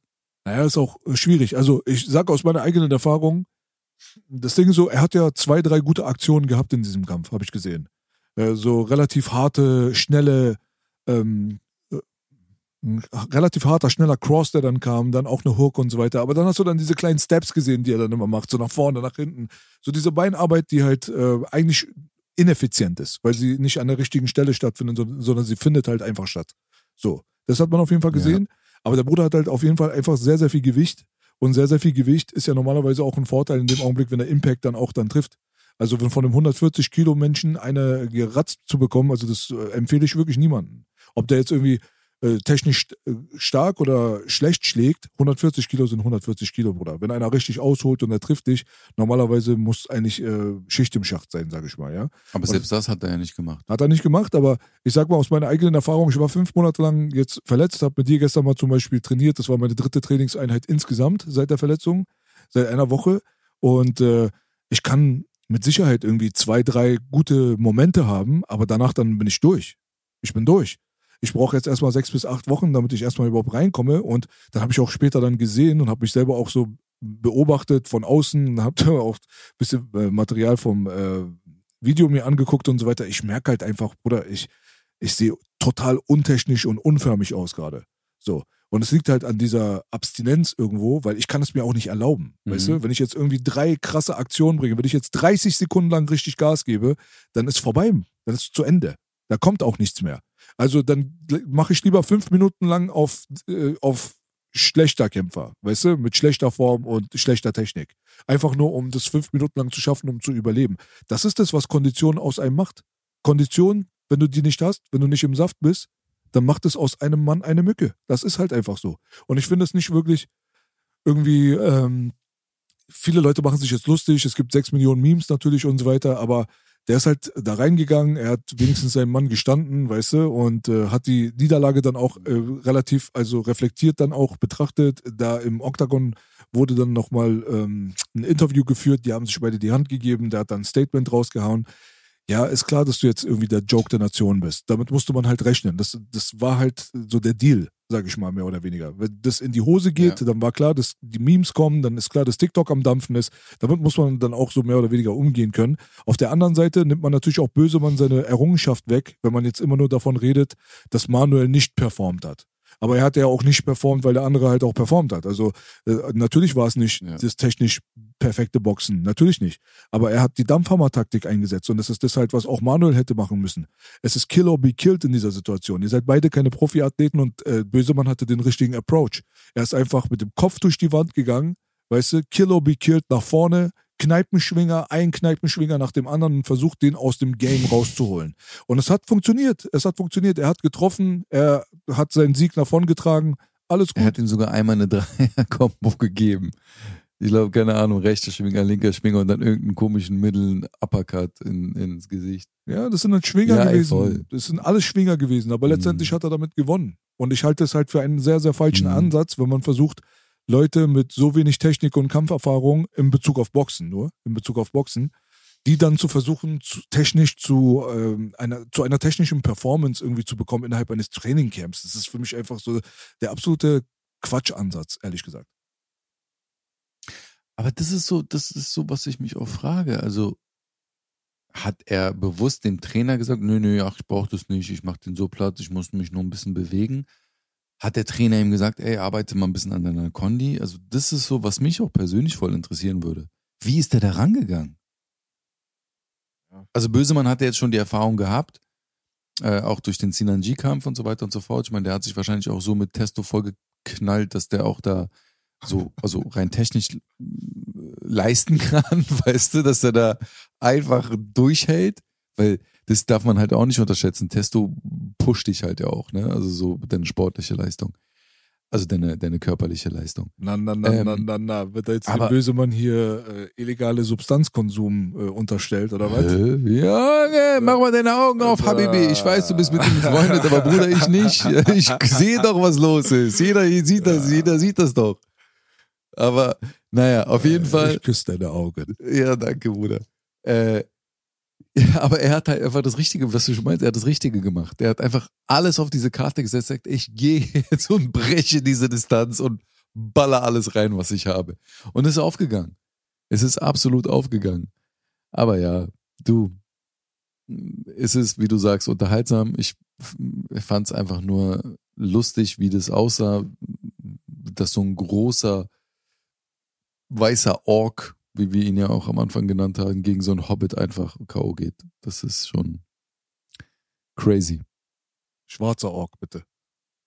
Ja, aber die, die, äh, die Pointe beziehungsweise die, äh, der Witz war ja daran mit dem weißen Ork, wenn du dich an unser Gespräch vom 16. März erinnerst. Ja, ja, ja, ja. Aber Bösemann sieht mehr aus wie der weiße Ork, Digga. Ja, das, 100%. ja, das stimmt. Richtig. Ja, aber Manuel Ich rede jetzt nur vom Größenverhältnis. Natürlich, natürlich. Manuel hat ein paar äh, interessante Aktionen gebracht. Ich glaube, er ist einfach körperlich nicht in der Lage, dieses, diesen Kampfstil umzusetzen, der seiner ist. So. Für diesen Mhm. Kampfstil, den er gerne an den Tag legen würde, der zu ihm passt, ja, dass, dass er ein leichtfüßiger Distanzfighter ist, ähm, der technisches Boxen bevorzugt anstatt einem Brawl, dafür fehlt dir die Kondition, Bruder. Dafür fehlt dir dann auch die Körperlichkeit und das Training und äh, das Commitment. Das geht halt einfach in dem Augenblick nicht. Ja, auch das Gewicht, also der Bauch, Ja, sag ich doch. was du da an dem mit mir. Ja, entschuldige bitte. Entschuldige, man darf nicht mehr das sagen, was du sagst. Man darf nicht mehr. Weil Belasch hat gesagt. Nee, nee, nicht wiederholen bitte. Ja, also ich sag einmal reicht. Nee, aber weißt du, da, ja, das ist ja so viel Masse, die du dann noch rumtragen musst. Deine Muskeln, die du dann hast an den Beinen und an den Armen auch, müssen ja so viel Gewicht zusätzlich tragen. Ja, das kann ja gar nicht gut gehen. Ja, komm. Lassen wir Aber das ja. Thema langsam. Ja, also es war auf jeden Fall Entertainment. Da merkt man halt äh, für mich mehr Entertainment als äh, die zwei Main Cards in der UFC. Habe ich auch so gepostet auf Instagram. Eiskalt ist so. Tut mir Ja. leid, wenn es dem Kampfsportpuristen da draußen jetzt irgendwie auf den Sack geht, dass Onkel B lieber Bösemann gegen Manuelsen guckt als Henry Cejudo gegen ähm, Aljamain Sterling. Aber ist halt so. Ist die Wahrheit. Es ist einfach die Wahrheit und ihr müsst damit leben. Tut mir leid. Ja. Ja.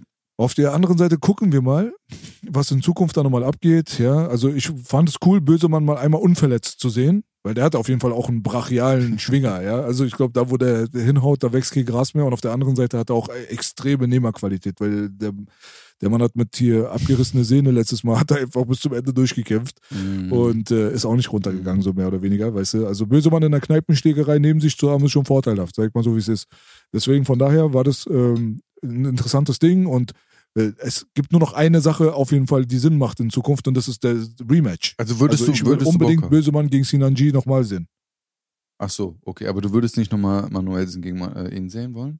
Ich will Manuelsen, äh, solange er so in dieser körperlichen Form ist, ehrlich gesagt, nicht in einem Oktagon sehen. Also ich würde ich würde so neugierhalber einschalten, um zu wissen, was passiert ist einen Tag später. Aber es ist jetzt nicht so, dass ich mich jetzt irgendwie Mhm. freue oder mit Kumpels darüber quatsche, ey, der kämpft bald. Das macht gar keinen Sinn. Körperliche Verfassung Ja. ist sehr, sehr wichtig, Kondition ist sehr wichtig. Da müssen locker 30 Kilo runter. Das ist jetzt nicht eine Sache, die man von heute auf morgen machen kann. Und warum sollte er auch? Er ist doch gar kein Profiboxer. Er hat es doch Mhm. gar nicht nötig. Er kann doch einfach sein Leben weiterleben. Er hat es einmal gemacht, ist in Ordnung. Aber sollte Ja. er es wirklich ernst meinen und zurück in den Ring kommen wollen, Oktagon kommen wollen und eine respektable Leistung hinlegen wollen, dann braucht man Full Commitment. Und Full Commitment heißt 30 Kilo loswerden, Bruder. Und vorher passiert da Ja. nichts. Aber ich will Bösemann gegen Sinanji 2 sehen, weil Sinanji ist genauso so ein Brachialer wie der, so. Weißt du, die sind relativ stämmig beide, ne? Und ähm, ja, der Sinan ist vielleicht, vielleicht ein Ticken technischer, würde ich mal behaupten. Ja, vielleicht sogar deutlich Der technischer. trainiert doch richtig. Ja, der hat ja auch mit äh, hier Ring Life Sparring jetzt gerade rausgebracht und was weiß ich nicht Mhm. was. Und diese, deswegen, ich möchte gerne Teil 2 sehen mit einem unverletzten Bösemann und gucken, so wenn er seine Dampfhammer-Taktik so panzermäßig nach vorne rollen, wenn er das gegen Sinan dann auspackt, dann könnte man sich auf einen entertaining, entertainenden Fight einstellen. Bin ich dabei.